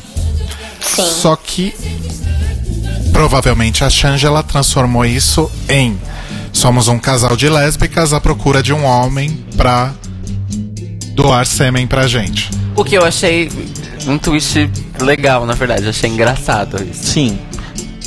Não sei. Porque elas poderiam interpretar de outras formas. Eu, eu acho que isso foi o legal dos personagens serem tão amplos. Porque, por exemplo, se a Titi tivesse uma atitude mais forte e, e quisesse dominar, por exemplo, dava pra elas fazerem uma questão que era. A Titi é a esposa que obviamente quer trair a outra esposa com o cara, Ou só quer transar com ele. só quer transar com o cara. E a Chandler podia ser a menina desesperada porque a esposa quer trocar ela. Podia ser completamente o oposto. Não, podia ser muita coisa. Elas tinham muita liberdade. Mas acho que essa linha narrativa que elas escolheram, eu não sei se cabia. Não, não sei se era exatamente o que era esperado do desafio. Acho que foi um momento meio Sacha Bell mesmo. Maybe I misunderstood the assignment. É, então, eu achei interessante porque, na verdade, assim, a, a Change, ela era a pragmática que tava ali pra escolher o, A lesbian chic. o lesbian chic. Executive real. né? Exato, pragmática aqui. que tava ali pra escolher uma, bo- uma boa genética. É pra ali que ela tava, pra isso que ela tava. E aí a esposa seria a parte sedutora. A esposa, é assim, ela escolheria o cara e a esposa seduziria o cara. É, pra mim, esse era, era o setup. Só que o erro pra mim foi ah, a Titi fazer uma submissa burra. Sim. Esse foi o erro pra mim, porque o elemento de, de garota burra, ele só não precisava ter existido. A Titi poderia ter feito muito mais coisa. Porque assim, beleza, ela, ela gosta de agradar a esposa, mas ela não necessariamente é burra. Exato. Isso daria margem pra ela fazer piadas melhores, piadas sexuais melhores com relação ao Jeffrey. Porque a Shangela teve várias piadas sexuais engraçadíssimas que, de- que davam ganchos ótimos pra Titi, só que ela não soube usar. É, não, os dois deram muito gancho pra Titi. Os dois estavam realmente querendo ajudar ela muito. Ah, não, a Titi tava bem perdida, assim. Ela só ficava naquela coisa, ah, o que minha mama quiser, o que ela falar que é melhor. Ela simplesmente não sabia aproveitar nenhuma das deixas e teve, teve deixas pra cacete. assim. É, não, o, o- momento master foi I wanna have your babies. Que era algo que provavelmente elas já tinham ensaiado antes. Sim, né? Porque a Shangela vira pra, ele, pra ele e fala: Ah, é a, a minha esposa quer te fazer uma pergunta. Aí a Titi manda: Do you wanna have my baby? que foi genial. Foi, foi a única coisa maravilhosa que ela fez, Sim. na verdade. E eu acho que ela se apoiou no negócio da- de ser a, a esposa burra. Eu acho que foi muito mais por uma deficiência de saber o que fazer do que por uma escolha. Como ela não sabia o que falar, pra não atrapalhar a Chandela, porque a Chandela tava indo bem, eu acho que ela escolheu fazer esse papel da esposa burra porque ela não tinha que botar muito dela ali. A Chandela colocava tudo. É, é aquela coisa, ela decidiu não ficar no banco do passageiro pra não atrapalhar o motorista e foi pro banco de trás. Exato. Foi isso que ela fez. Exato. Sim. E aí no acidente ela morreu nas ferragens. Aqui, sabe? Com toda certeza. Poxa vida, Titi, que dó de você. Sim. Deu muita dó. O que, que você Eu acha, dou. Dom Domenical? Ah, então, eu fiquei com dó da Titi. Na verdade, eu estou um pouco chateada com o desempenho geral dela nesse All Stars. É, e eu sei que ela tem nessa insegurança pessoal dela por causa da história de vida dela e a questão de como ela coloca as outras queens num, num patamar que ela acha que ela ainda não conseguiu chegar. Né? Eu acho que isso deve ser muito difícil para ela. Só que ao mesmo tempo, num desafio como esse, por exemplo, ela não fez nada. Você entendeu? Eu não consegui entender quem que era essa essa essa esposa submissa, sabe? Pra mim, eu, eu nem vi isso, assim, eu não consegui entender, porque o tempo todo pensando, meu Deus, quem que ela é? Né? Porque quando a gente fala em submissão, por um momento eu pensei, eu falei, caramba, de repente eles querem, elas querem colocar assim uma piada meio sadomaso no meio, levar alguma coisa nesse sentido, né? Vai ficar uma coisa inteligente se elas conseguirem. Mas a Titi não conseguiu, né? Então eu acho que ela tá deixando escapar. Eu realmente, assim, espero que ela consiga respirar fundo e mostrar quem ela é, porque, assim, eu gosto dela. Sabe? Eu acho que ela faz um trabalho excelente, mas ela tá muito apagadinha, sabe? Parece que ela tá desistindo aos poucos e a gente já viu isso antes, né? Inclusive, sobre isso da gente já ter visto isso antes, depois que acaba o, todo o lance do desafio e tal, que volta pra, pra workroom quando elas estão se preparando pra, pra runway, ah, durante ali aquele confessionário da Titi, ela falando que ela realmente ela tá se sentindo muito parecido com o que com o que estava acontecendo com ela na Season 8 também, aparece algo que estava aí bastante Sumido. Desaparecido, não que tenha feito sentido em qualquer outro momento dessa vida, que é a Shady Tree, Exato. né? Aparece ali a, a, a Titi dando um depoimento na Shady Tree, que pra quem não lembra, é aquele confessionário estilo BBB que tinha na oitava temporada só, nem, Sim. nem na nona. Aliás, se teve em três episódios da oitava temporada, foi, Foi muito. né? Gente, eu nem sei do que vocês estão Você não lembra Brin- da Shady Tree? I don't É know uma her. piada. É, uma- é exatamente. Obrigado, Telo. Ah, desculpa. Você lembra da Shady Tree, Domênica? Você lembrava disso? Olha. não muito. Honestamente, não muito. Pois é, fiquei pensando se eles vão ressuscitar isso na Season 10, talvez. Tomara que não. Por isso que ela apareceu lá. Enfim, Ai, medos. né? Outras coisas interessantes aí que foram comentadas nesse momento da make, só pra gente já dar uma acelerada aqui, que é uma coisa que a Trixie falou que eu achei muito maravilhosa, que fora de Drag Race ela é a Beyoncé, né? E que não importa o que você faça de incrível lá fora, quando você volta pra Drag Race, dentro das paredes da Workroom, você é um lixo, até você provar o contrário. Sim. Pesada. E aí a gente já nota aí o, o caminhar da carruagem quando a Kennedy conta que ela estava muito magoada com a Milk, porque elas já tinham trabalhado juntas, já tinham saído em turnê juntas e sempre tinham se dado bem. E ela não esperava ser jogada debaixo do ônibus desse jeito. It made novo sense ônibus. later, né? Porque que esse. Depois fez sentido porque que esse confessionário tava aí. Vamos então pra Runway, né? Aparece aí a RuPaul, maravilhosa, com mais um vestido em camadas. Aparentemente, as camadas dos vestidos da RuPaul são a tendência, né, dessa temporada. Mas quem lembra do, do vestido do episódio passado vai concordar comigo que pelo menos pare- não parecia que ela estava embrulhada para presente, Sim. como no episódio passado, né? Ai, o melhor vestido até agora, me desculpe quem entende de moda. Só O do isso. presente ou esse? Não, esse. Ah, esse bom. eu olhei e falei, finalmente, finalmente a RuPaul está de volta. Pararam de pedir pra ela vestir vestidos que vão sair, sabe, à venda. Até que enfim, sabe? É igual eu assisti, sei lá, Fashion Week. É legal? É legal, mas né, gente? É. Muito conceito pra pouco tempo, sabe? Pra mim não funciona muito bem, não. Eu olhei e falei, esse vestido sim. Isso é um vestido. Isso não, exatamente não é um presente, é isso, é uma boa definição. Eu gostei do vestido dessa semana. E o da semana passada eu não desgosto. Eu acho que talvez ele fosse um pouco exagerado nos detalhes. Mas eu Ai, gosto você não daquele. desgosta, mas você também não usaria, né? Não, usaria naquele corte, não. Mas pois é, um então, tubinho, entendeu? assim, e esse dessa maravilhoso. semana? O dessa semana eu usaria. entendeu? É essa a diferença. E aí, a runway da semana então é Weeks on Weeks on Weeks, Em homenagem à nossa querida Boxy Mandrels, né? que, além de ter rendido um dos melhores memes do mundo, que é My name is Roxy, como é que é? I am Roxy Andrews. My name is Roxy My Andrews and I'm make clear. make it clear.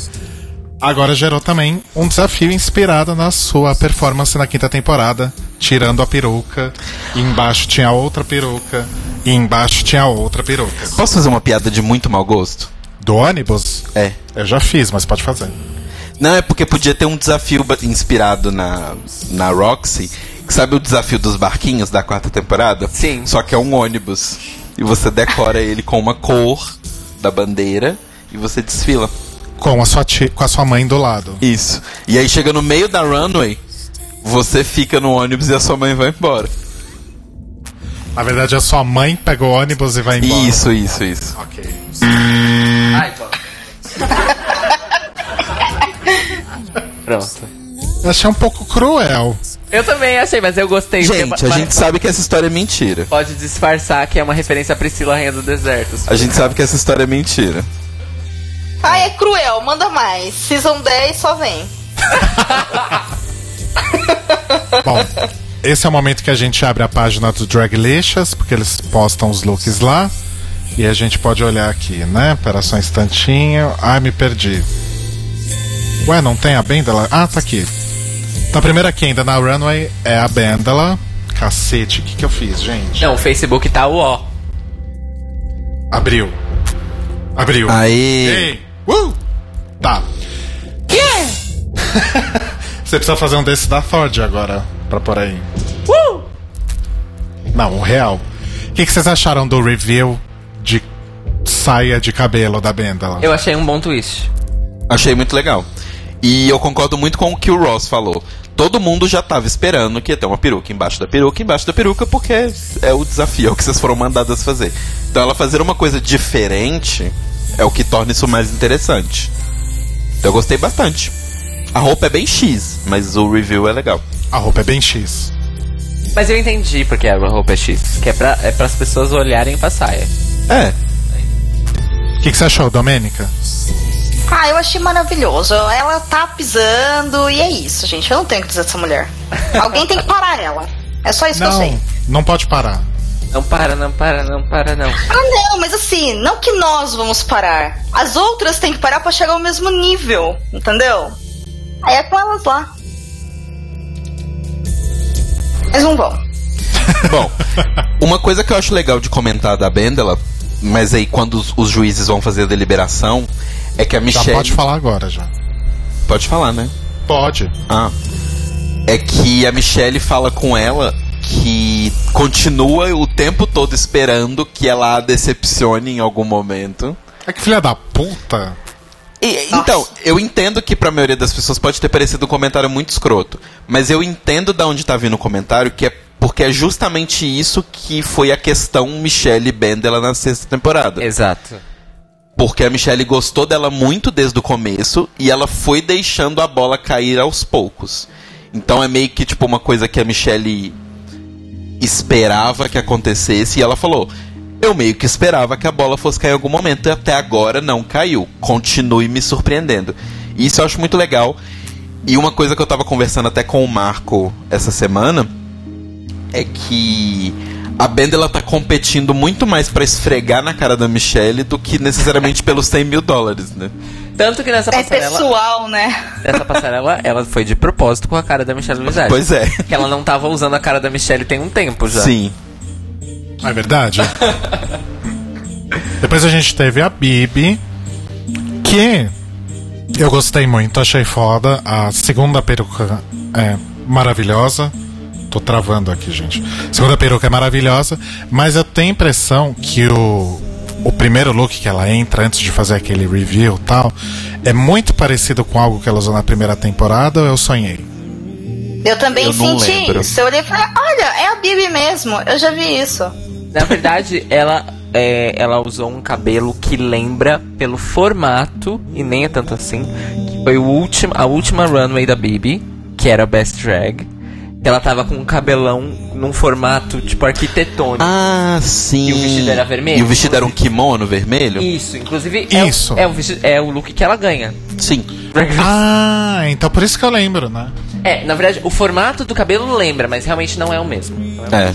É, eu tenho uma coisa pra falar sobre isso. Outro twist bom. Porque na verdade é uma peruca com dois penteados. E é conversível, é uma peruca conversível. é, e é interessante, porque ela fez com a peruca dela o que, as- o que várias queens deviam ter feito no S3 passado. no- nos looks conversíveis. Uhum. Várias queens não fizeram e ela conseguiu fazer com a peruca. Sim.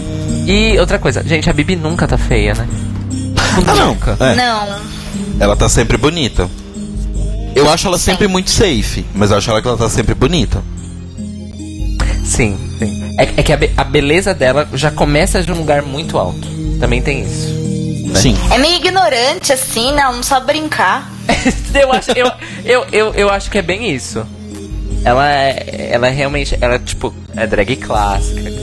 Sim. Mas eu acho que questão de beleza, eu não tô falando só do rosto, não. As roupas que ela usa são sempre bonitas. É, o, o- look todo montado é sempre uma coisa muito elegante, muito. É, mas não no sentido ruim que essa palavra Sim. pode ter, é uma coisa bem chique, elegante. Não me apela muito, mas eu, eu consigo ver e sei que é bonito.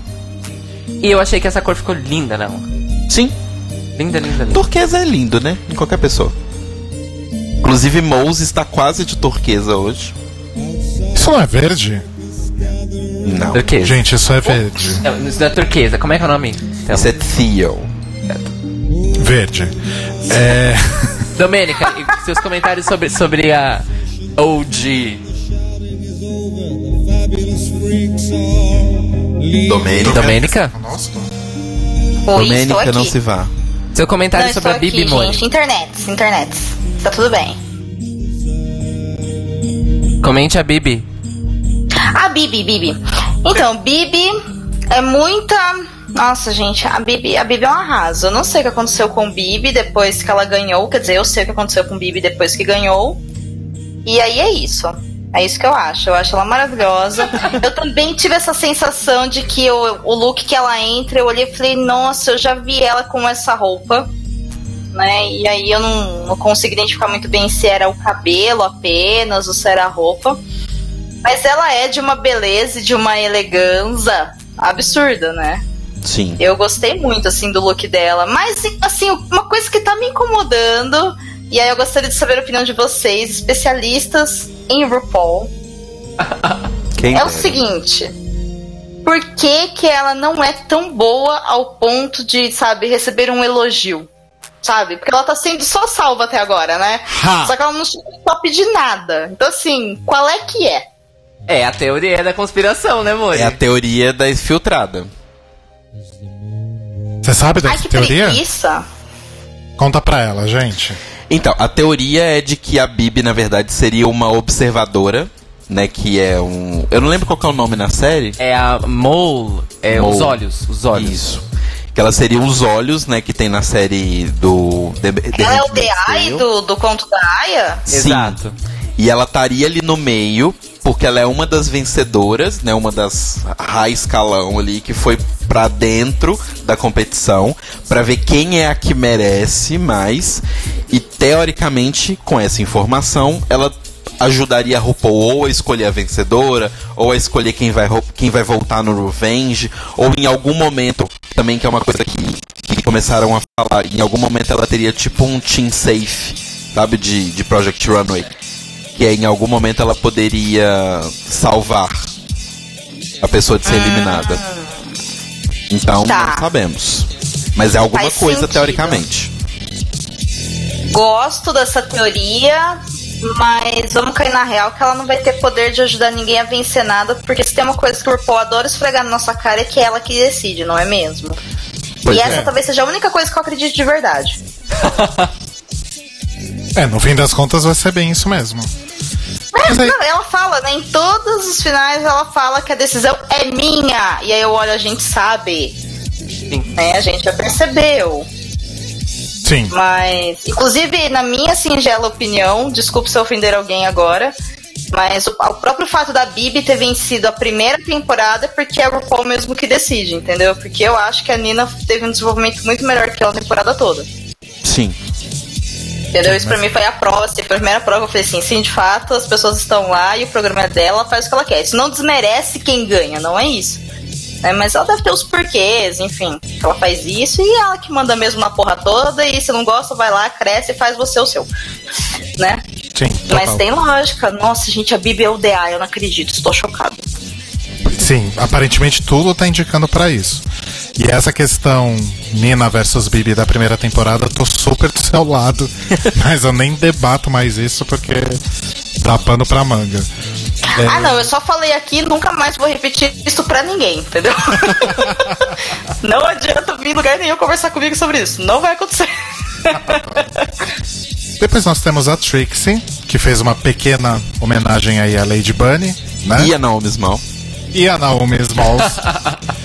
e aí fica a dúvida. Posso te interromper rapidinho? Sempre. Ouvintes, por motivos técnicos a gente vai dar um- uma pequena silenciada de alguns segundos. Só um momento. Estamos de volta, pode continuar.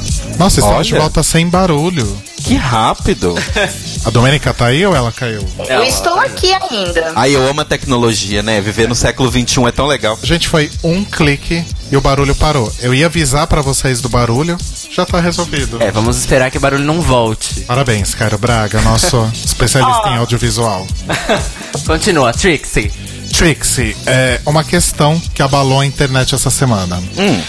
Vocês acham que é um demérito essas queens que escolheram a peruca de baixo curtinha pela comodidade de ter uma outra peruca por cima? Não. Não Não, mesmo, né? Não. não. Não mesmo, porque essa Não. peruca da Trixie é maravilhosa. Não, Sim. gente, é, é, Invejo quero, muito. A lote. A prova não Agora. era quantos metros tem todas as suas perucas unidas numa fila reta. Não, não, não é isso a prova. É, não era enrolados real. Mas seria uma prova legal. É, sabe, não é quem vai conseguir escalar essa parede usando sua própria peruca como, como corda. Não é Rapunzel a prova, né? É, não. Gente, como vocês estão agressivas. É Adorei, porque tem uns manda fãs mais. muito maluco, não tem paciência. Mas foi assim, bombou na internet essa semana. O Mário tá dizendo aqui no chat que odiou a peruca da Trixie, achou o óculos horrível. Eu não achei, eu achei legal porque ele tá dentro da estética da Trixie, que é a estética do camp feio. And, Não é pra ser bonito. and tinha tudo a ver com aquele look. Sim. Sim. Sabe o que é o que eu acho? A gente tá muito acostumado a ver a Trixie do jeito que ela chegou na passarela, né? Aquele perucão, tal, não sei o quê. Então quando a gente vê essas coisas diferentes que ela não faz geralmente nos programas ou nos lugares que ela aparece, porque ela já tem uma estética um pouco mais marcada, mais en- encaixotada naquilo que a gente tá acostumado.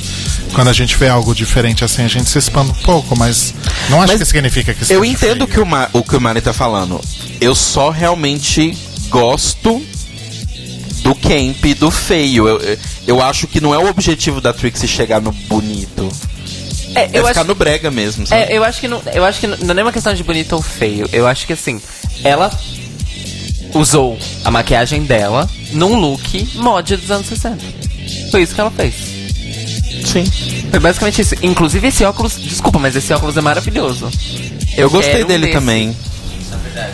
E, as- e eu achei genial a transição dela de Lady Bunny pra Twig. Nossa, sim. sim. Só mudando o cabelo. E aí em seguida a gente tem nossa querida Milk, né? Que tava Ah, ela bem. vem. Isso sempre dá medo, não é mesmo? Não entendi, Domênica? Desculpa. Isso sempre pode ser assustador quando se fala de Milk na passarela, porque a gente espera que ela seja aquele impacto, né? Aquela causa. Ela foi na temporada original dela. E agora Mas ela não, tá. E ela agora estava ela, comportada. ela tá, pra mim ela tá super covarde nessa temporada. Então, sabe, a, a pessoa tem Covarde assim, é um, foda. ela aparece, né, no nos reviews pra se anunciar tal, sendo tipo um corpo de homem bombadão assim, maquiagem de drag, um cabelão maravilhoso. E aí a gente só vê ela investida em salto alto com uma maquiagem linda. Eu falo, é, Pois Ué. é. E aquela Celine Dion errada ainda por Cadê a inovação? Na verdade, cadê o cadê novo ano do Milk? drag aí? Entendeu? chegando? Cadê a Milk? Cadê a drag que no desafio de se vista de RuPaul se vestiu de RuPaul masculino? Entendeu? Cadê a Milk? É. Eu achei a roupa ok, uma roupa bonita, eu usaria. Eu gostei muito. Não Também gostei, gostei. da peruca. Não gostei das perucas, na verdade. Eu também não gostei das perucas. Mas o É. vestido é bem massa. O vestido é bem legal. Eu achei engraçado Vestido é o gimmick bonito. de puxar mais cabelo, achei criativo. Mas não gostei do look. Achei bem bolado. Bem bolado, bem bolado. Ai, droga. Tô errando os botões hoje. Ok. Depois nós temos. Ah, a Aja. Aí eu vou deixar meus dois meninos do mangá aqui, dos animes, falar e vou ficar quietinho. A Telo é otaka, eu sou. Então, eu sou Gente, eu poser. perdi de novo. É a primeira, tá na ordem alfabética. Ah, é verdade. Então, a Aja tava simplesmente maravilhosa. Eu só tenho a dizer isso. Porque eu acho que é esse tipo de coisa que eu espero em Drag Race. Que as pessoas não sejam óbvias. Então a ideia do tipo, ah. Peruca em peruca em peruca. E ela foi com uma peruca inflável, tipo a primeira. ficou muito legal. E aí ela tira, tá com a peruca segunda, que é bem ok. Mas. É uma, é uma peruca. É uma peruca assim, Harajuku Girl. É. É, isso. É, ok. E aí. desce um relâmpago no, no palco e a Aja vira Grimes. Grimes em Tóquio. Sério, eu achei muito, muito, muito maravilhoso. O cabelo tava muito legal, tava muito interessante. E a roupa era muito legal, era um catsuit com os lacinhos e tal. Eu achei muito legal, muito, muito, muito legal mesmo. E é uma roupa, assim, ok que a gente sabia que ela tinha ido muito mal no, no desafio, mas é uma roupa que se ela fosse fazer o lip sync, não precisava nem trocar, porque é uma roupa perfeita para lip sync. Talvez não pra música da Lorde, mas chegaremos lá. Sim. Chegaremos lá. É, Domênica, não sei se você tem uma, uma veia otaka também, e se quiser fazer um comentário sobre a Aja. Ai, gente, eu prefiro não, obrigada. Você não gostou? Não, não, não, mas é, exato. Agora fala. Não, eu não tenho essa veia, só isso. Talvez eu tenha me expressado mal. Eu, então, eu não sei. Eu, eu gostei pelo fato de ser algo diferente, inusitado, que é o que o Telo falou de que é isso que a gente espera delas, né? Por outro lado, eu olhei e falei, meu Deus, isso parece um doce ambulante, está me dando um pouco de desespero. Entendi. Entendeu? Então eu fiquei meio assim, meio a meio. Achei legal, mas eu achei que talvez se fosse um outro tipo de desafio, eu acho que se enquadraria melhor, porque eu acho que a roupa chamou mais atenção do que as perucas, que era o objetivo do negócio, Saquei. Faz sentido. sabe? Faz sentido sua Faz observação. sentido, faz sentido. É, bom, o que, que eu tenho pra dizer, além do que esse foi. Essa foi a melhor passarela da Aja ever. Ela tava linda, ela foi criativa e teve twist, né? A- a- bom, primeiro a peruca inflável eu achei genial. Aí tem a peruca menor, que era no ombro, e aí a última peruca é a peruca maior. É a maior. E só volta lá, Rodrigo, na foto. E eu achei que ela ficou tão linda com a última peruca. Sim. Tão linda. Combinou muito com a roupa, com tudo, assim. Ela E- tava Grimes. E o jeito que ela desfilou também. Bom, a gente sabe que ela é boa na, na- de desfile, assim, de, de interpretação e de, de, de vender, mas eu achei que ficou muito bom, assim. Ah, enfim, sei lá, gente, foi meu look favorito. Tipo, foi É. minha passarela favorita desse episódio, com Foi uma certeza. das Nossa, minhas estou também. chocada em Cristo. Estado de pinto, chocada. Depois temos a Kennedy. A, B, C, D, X. Kennedy. É, eu acho assim. Eu gostei muito. O look, as perucas e tal, tava tudo muito bonito tal, mas assim, nada demais. Eu gostei, o que eu mais gostei nessa passarela foi a forma como a Kennedy vendeu o review das perucas. O gestual, o, as caras que ela fez e tal. Eu gostei mais da performance, digamos assim, do que dos looks e das, da- do look e das perucas em si, que estavam boas e tal, mas nada demais pra mim. Assina embaixo tudo que você falou. Quantos episódios tem a Season 7? 14? Você vai falar que ela usou o mesmo look do. É, porque eu, eu já vi 12 versões desse vestido. É um pouco verdade, mas até aí Bianca Del Rio ganhou a temporada dela. Mas, Mas o foco aqui era as perucas, na verdade, né? E não tem graça nenhuma, o look não tem graça nenhuma. Ela poderia ir pelada e com Seria 35 mais interessante. Ela poderia passar o tempo inteiro que ela tá andando na passarela. Cada passo que ela dá, ela tira uma Aí sim. Porque, sério, gente, eu não, eu não, não, não achei nada demais. Domênica. Ah, eu gostei. Eu gostei bastante da Kennedy. Parece que eu tô falando errado isso, né, por defender a Kennedy, porque ela não, Não, estava não legal mesmo. nesse episódio como um todo, assim, ela estava sendo uma menina má. Mas eu gostei da passarela dela, eu gostei principalmente do. A última peruca eu achei linda. Sabe? Uhum. Eu gostaria de ver mulheres e homens, e monas, e minas, e manas, enfim, todo mundo com corte de cabelo daquele. Achei muito bonito. E o vestido em si também eu achei bem. Né, bem virtuoso, assim, bem. né, gostei, gostei dela. Gostei. Ela me surpreendeu positivamente. Eu não esperava elogiá-la depois de toda a palhaçada que rolou nos 35 minutos anteriores, basicamente, assim. Sim. E depois nós tivemos a Titi, Aí sim.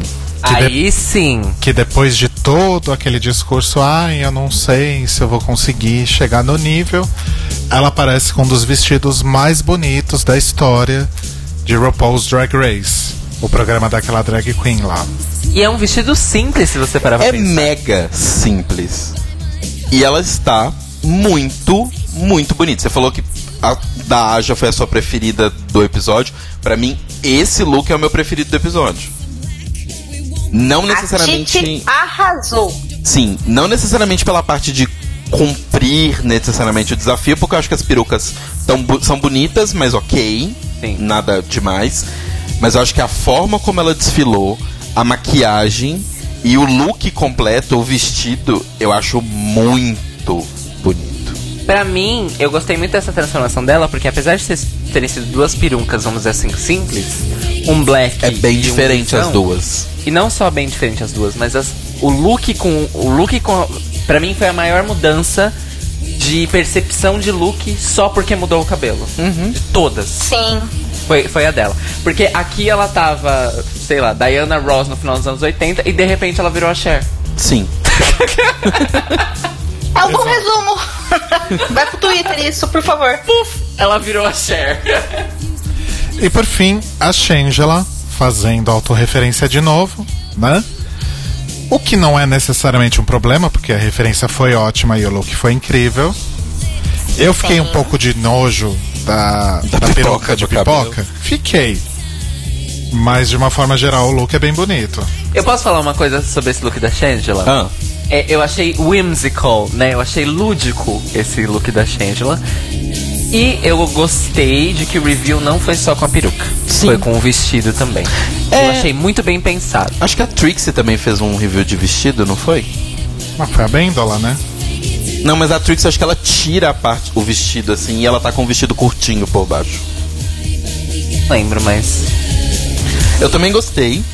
E eu gostei, é, assim, o primeiro look ela tá tipo, uau, elegante, turbantão.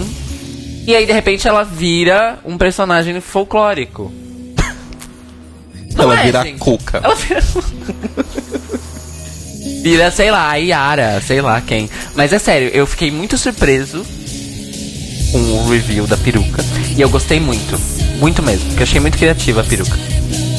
Nossa, sim. Criatividade, talvez, né? 10 pontos pra Grifinória. Caramba. Sim. Total, 10 Muita pontos pra. Grifinória. E ela tá bonita também, né? Porra! Sim, eu achei ela bem bonita. Eu acho que, obviamente, no, no- na estética geral, ela não foi pro, pro lado bonito da força, vamos colocar assim. Mas eu acho que é muito criativo, é diferente. Todo mundo sabe que é a Changela, vendo de longe, por causa da referência do milho. E eu achei legal, achei criativo. Eu quero ver coisas diferentes, gente. Eu cansei de ver o mesmo vestido de, de desfile todo ano, toda vez. E eu tenho uma coisa a falar sobre esse vestido. Talvez seja o vestido de milho mais bonito e elegante que eu já vi na minha Pois é. Pois é, porque é possível ser um milho com elegância. Que diferença, É né? De Pois quantos é. anos atrás, gente? Oito? Sei lá. Enfim. E aí, terminada a runway, né? Eu queria só fazer um, um comentário. A gente já falou sobre as A críticas. gente tem que. Tchau, tchau. Sim. A gente já falou sobre as críticas, né? Do. é, ao- conforme a gente foi falando delas e do desafio também. É, teve um, um comentário do Jeffrey durante as críticas, na crítica da, da Titi, no caso, sobre a performance dela no, na paródia, que foi. Eu não sei se eu coloquei exatamente o que ele falou, mas foi alguma coisa do tipo: If you're going to be a bottom, at least be a power bottom. Sim. Eu preciso traduzir essa também? Não precisa, né? Precisa. Se você vai ser um fundo, seja um fundo poderoso. é isso. Obrigado, Cairo. Foi desnecessário? Foi errado? Não. Sim, Não. Você achou desnecessário? eu achei. Por quê? Porque o que ele deu a entender foi: se você vai ser um, passivo, seja pelo menos um, um, pass- um power bottom, né? Um passivo forte. Mas você achou que foi tipo bottom shaming? Eu achei. Não foi a intenção dele, mas eu entendo que o, o, o Rodrigo quer dizer. No contexto da comunidade é. Não, eu entendi. É porque pra, o que eu interpretei que ele tava falando era sobre top bottom afetivos ali na atitude, na relação do casal. Não necessariamente a prática sexual em si. Só que como em RuPaul tudo tem piada de sexo, ele Mas- usou essa. Mas, por- essa... mas por que no contexto da relação do casal seria ok? Não entendi. Não, porque elas estavam brincando ali que existia uma dominante no casal e outra submissa. Foram os papéis que elas escolheram pra elas. E o top e o bottom em inglês também são usados pra quando é uma coisa submissa e e como é que fala, dominadora, quando não envolve a questão do BDSM em si, entendeu? Quando não é a prática do BDSM, mas é só uma prática da vida, também é usado top bottom, não necessariamente referido só à parte sexual. Tá, então ela não, não poderia ser submissa anyway. É isso? Não, tipo, se você vai ser a submissa, pelo menos tenha uma atitude. Talvez realmente ele tenha usado uma referência que saiu meio errada, mas. É, talvez tenha sido soado errado porque ele usou um termo bem específico, né? É. Porque o que ele disse também pode ser assim, pela, da forma como eu, pelo menos, quis considerar a crítica dele de uma forma positiva e construtiva, seria assim: vamos ignorar a relação das duas, tá? A questão da submissão. Mas seria algo no sentido assim, já que você vai ser um personagem que não é o protagonista, é o antagonista, pelo menos seja um antagonista poderoso, onde a gente consiga ver você atuando, entendeu? Eu Sim. entendi alguma coisa mais nesse sentido, assim, excluindo toda a questão sexual, da, da relação que as duas personagens poderiam ter e tudo mais. Agora, pela escolha de palavras, né, Foi realmente infeliz. agora o Rodrigo deu um, um X aí na nossa cabeça, né? Não sei. Se É, bem que pode eu ter sido uma escolha infeliz, né? desses juízes, então. Sim, sim. Bom, Enfim, gente. E aí, vamos, deixar, vamos, vamos dar um voto de confiança pro moço, né? Que ele realmente. É, não que ele mereça muito, né? Mas a gente vai se esforçar nessa. E aí a gente tem Bibi, Shangela e logo depois a Trixie Safe. E aí tem aquele momento maravilhoso que a Trixie tá no sofá e fala que ela fica realmente um pouco chateada de não ter ficado entre as tops, porque ela achou realmente que ela tinha ido muito bem e só a Milk tinha atrapalhado aí a vida dela.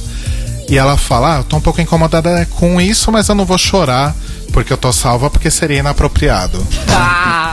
Nossa, que falta de elegância. foi maravilhoso. Manda mais. E aí a gente tem Kennedy e Bendala de novo, né? No, no top, as duas melhores. E o primeiro top 3 da temporada? É isso? Sim. É o Aliás, primeiro sim. bottom 3, desculpa. Bottom 3, sim, porque a RuPaul decidiu que ia ser Bottom 3. É isso. Sim. Exato. Que foi Aja Milk e Titi, né? Uhum. E aí, dessa vez, a Milk, no seu momento delusional, ela achou que ela estava sendo penalizada por ter ido muito ali, muito bem no que ela fez, né? Ela falou full throttle, tipo, dela ter levado ao máximo ali ó, a performance dela. E que, nossa, a dinâmica dela com a Trixie foi ótima. Super. E aí a Shangela levanta a questão que está nas nossas cabeças, né? Em que programa, em que mundo que ela tá que ela consegue perceber as mesmas coisas que as outras pessoas estão percebendo, né? Enfim. Delusion. Convince yourself. E a gente tem a grande surpresa do episódio que é tan tan tan. A Kennedy não vai fazer o one on one com nenhuma delas, Sim. porque ela já estava bem decidida ali. Exato. Não precisava. A Milk fala que todas as queens respeitam ela e querem ela lá. Sim. Eu não, não sei sei de onde- aonde que ela viu isso também, mas ok. Os isso. jurados querem a Milk lá. De Os com- jurados. O que que são, o que que é a Kennedy que me odeia pra 250 milhões de brasileiros que me amam, não é mesmo? Foi isso que a Milk disse. 250 milhões de jurados. Jurados e queens que me amam, né? Foi isso que a Milk disse. É. E Só faltou tá- ela falar que ela não podia sair porque é o RuPaul que chamou ela pra gravar, né? Tipo, só Pois é. isso. I'm, resto- I'm, Milk, I'm big and Milky and I'm here to make it clear. Que gente? confiança, né? A gente poderia ter um décimo assim, da confiança de Milk todos os dias. Pois é. Mas enfim. Queria ter essa autoestima também. Só que com um pouquinho de umidade. Humildade. Umidade. Umidade. Umidade também é importante dependendo da hora, mas enfim, vambora. Principalmente com esse calor, né? Pois é, pois é. Enfim, a gente tem o lip sync com a música da Lorde, né? Que é uma música bem fofa. E foi um bom momento, porque foi um lip sync que realmente não exigiu que as pessoas dessem pirueta ou batessem o cabelo. É sempre muito bom ver isso em Drag Race, né, gente? Sim. Apoio sempre que não precise de split. É legal ter isso quando tem, mas pode variar um pouquinho. Mas não precisa ter sim. Concordo. Exato. E vocês acham que realmente a, a Kennedy foi a que mandou melhor no, no lip sync? Acho que sim. A Benda ela tava muito tentando fazer uma coisa séria, mas não sei se é porque a gente tá acostumado a ver a Benda ela fazendo humor. Parecia que de vez em quando que era uma coisa meio comédia, sabe? Quando ela jogava o cabelo na cara e ficava meio assim, e ela começava a fazer umas coisas meio uns passos de dança. É, ela deu uma entregada ali. É, aí ficou tipo uma coisa meio hum, hum, não sei. Eu acho que a gente tá fazendo a pergunta errada. A pergunta é: considerando quem eram as três possíveis é, que iriam sair, né? Só tinha essa possibilidade, na verdade, então não eram as três possíveis, ia ser uma das três. Mas considerando as três que estavam no bottom three e considerando que a Bendala poderia ter um sério problema em ter que escolher qualquer uma que não seria a Milk e a Kennedy com certeza escolheria a Milk, qual a chance da Bendala ter desistido dos 10 mil dólares só pra não ter que aguentar esse problema depois? Porque daqui a pouco ela só vai ter inimigas, entendeu? Ela tá ganhando tudo, o primeiro que ela perder, ela tá fora. Olha, gostei dessa teoria, hein?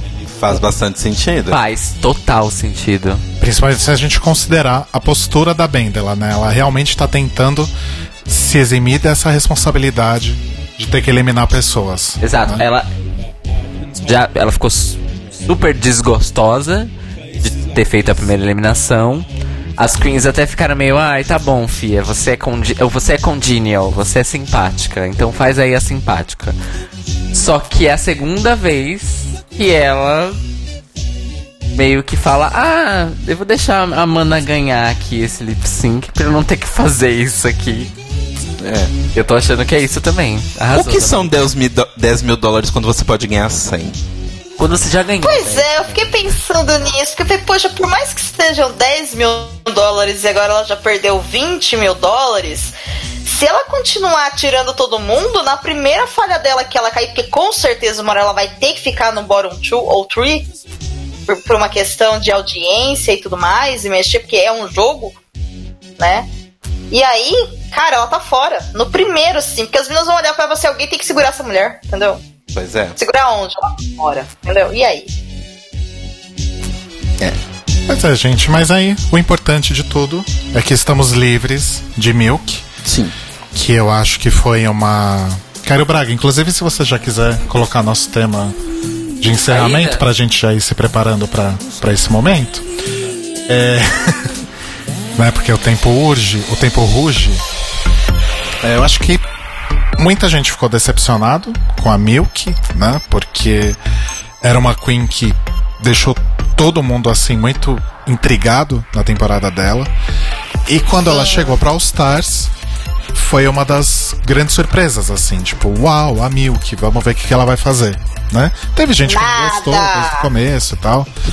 Mas, mas teve gente que ficou muito empolgado com isso. E, enfim, todas essas atitudes e devaneios acabaram deixando a gente meio decepcionado. É uma grande pena, mas lá se foi, né?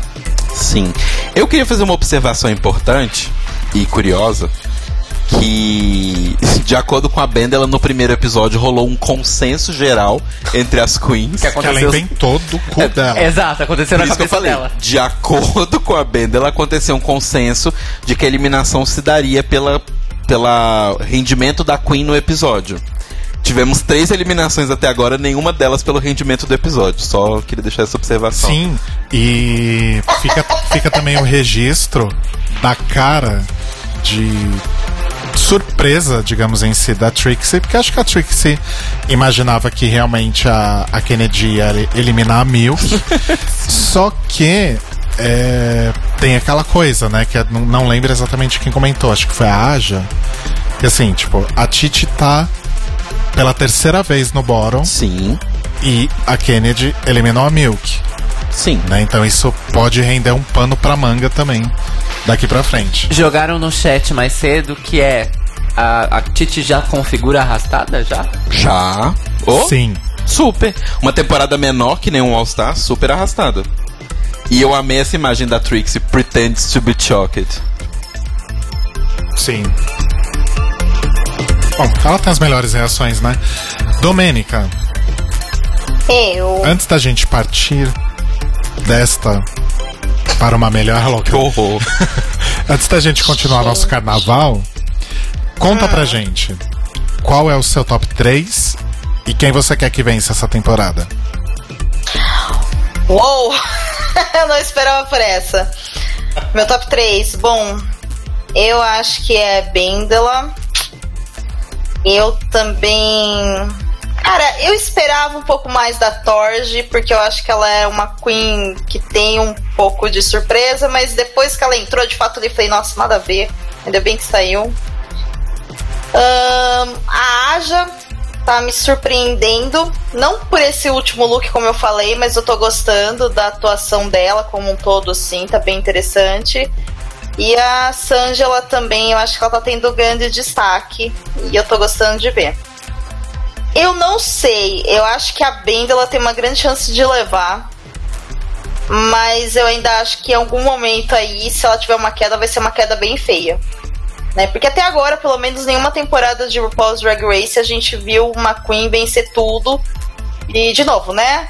Voltando lá na primeira, Nina Flowers só prova isso, né? Foi, foi, foi, e no final acabou que não foi. Então eu não sei.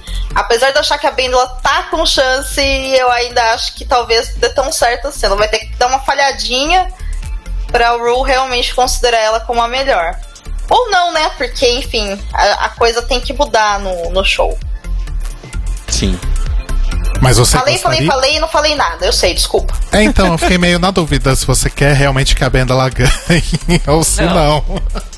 Então eu não consigo definir se eu quero que ela ganhe. Eu acho que ela tem um grande potencial, mas considerando que é um jogo de escolha, principalmente, eu não sei se ela tem uma chance real. Entendeu? Mas, Mas ela tá no meu, ganhe? no meu dos favoritos, assim, com toda certeza. Eu acho que ela tá realmente tendo um destaque muito grande. Eu acho que ela tá chegando com os dois pés. E eu tô gostando muito, assim, do trabalho dela como um todo. Eu não acho que aquilo é edição somente, sabe? Eu acho que ela tá mostrando um talento e uma qualidade que eu não esperava dela, assim. Quando eu vi ela ali, eu falei, ah, eu gosto dela, mas eu não esperava isso, sabe? Ela tá me surpreendendo positivamente todas as vezes, mas. Né, também não sei até onde isso vai. Tá, eu vou entender então que você quer que a Benda ela ganhe. É isso?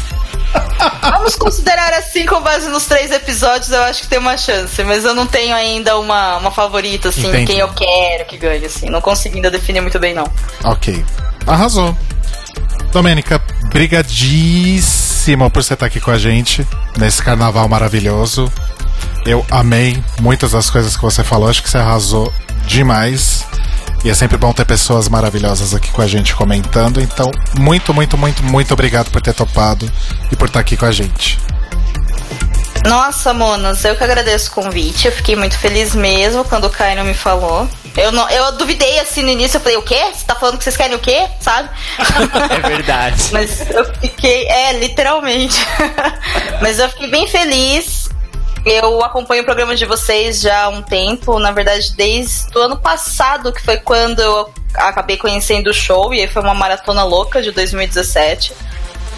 Né? E eu gosto muito das coisas que vocês falam, o trabalho de vocês é maravilhoso, então, por favor, continuem, porque eu sou fã, gosto muito de verdade. E obrigada pela oportunidade, foi um papo muito gostoso. Eu não poderia passar minha segunda-feira de carnaval em melhores companhias. E eu gostaria de aproveitar esse momento e convidá-los, né? Se caso vocês queiram participar lá da campanha, o podcast é delas, vai ser bem legal tê-los aí.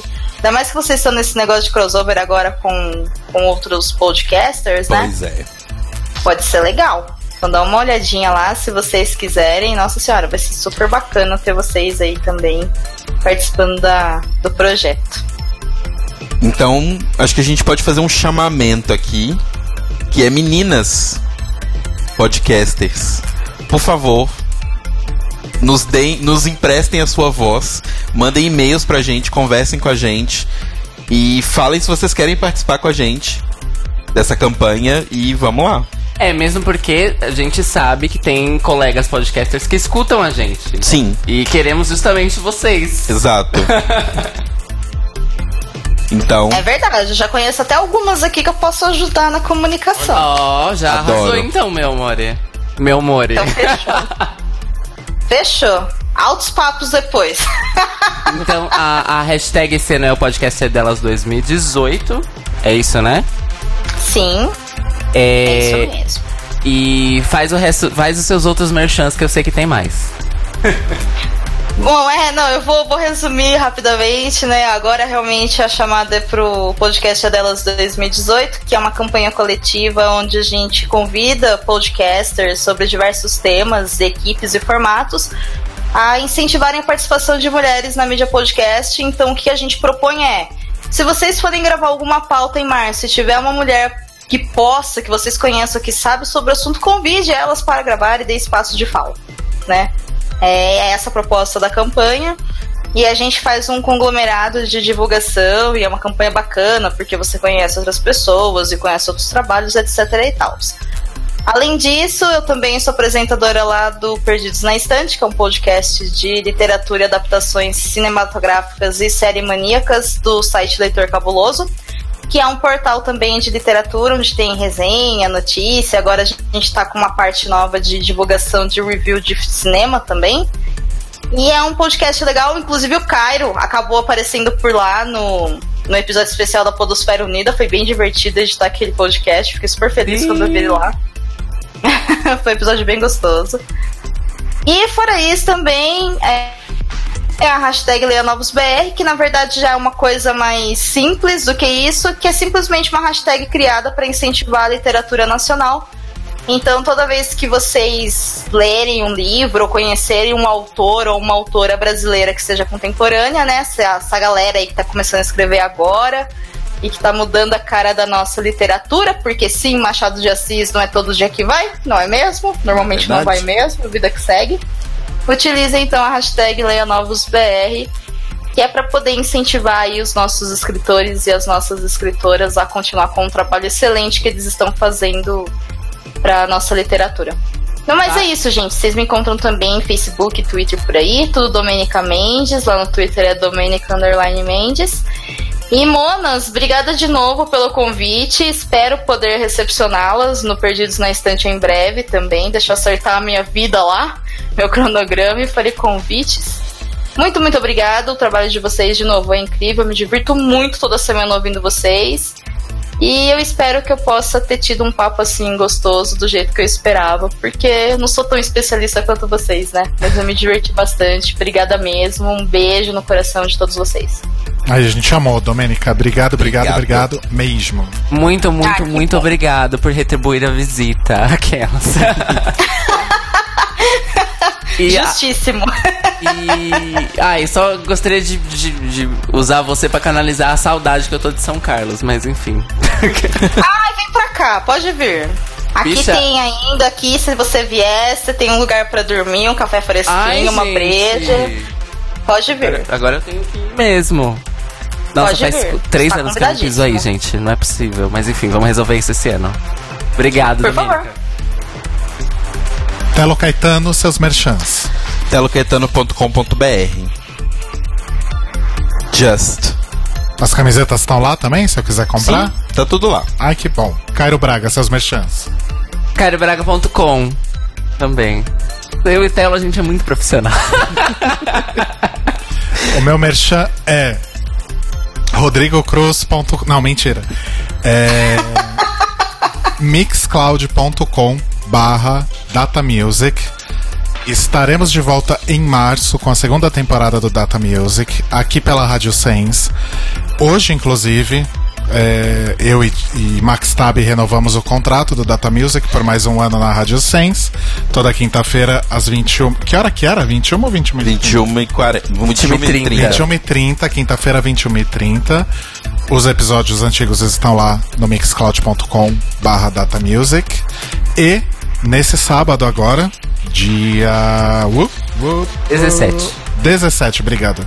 De fevereiro, eu e Roba vamos gravar os primeiros episódios da segunda temporada e nós vamos fazer um livezinho no Facebook mostrando todo o nosso processo, digamos assim. Esse live vai acontecer entre 14 e 15. Horário de Brasília, não sabemos o horário certo. Mas aparece lá no Facebook a notificação, né? Enfim. É isso, meu merchan. Fiquem bem nesse resto de carnaval, sobrevivam. Domênica, obrigado mais uma vez. E a gente volta semana que vem com mais um The Library is Open. Um beijo. Beijo. Semana que vem tem Snatch Game. Beijo. Tchau. Beijo! E pra quem tá na Rádio Sense, continue aí que agora tem Sense Wave ao vivo com Max Tap. Beijo.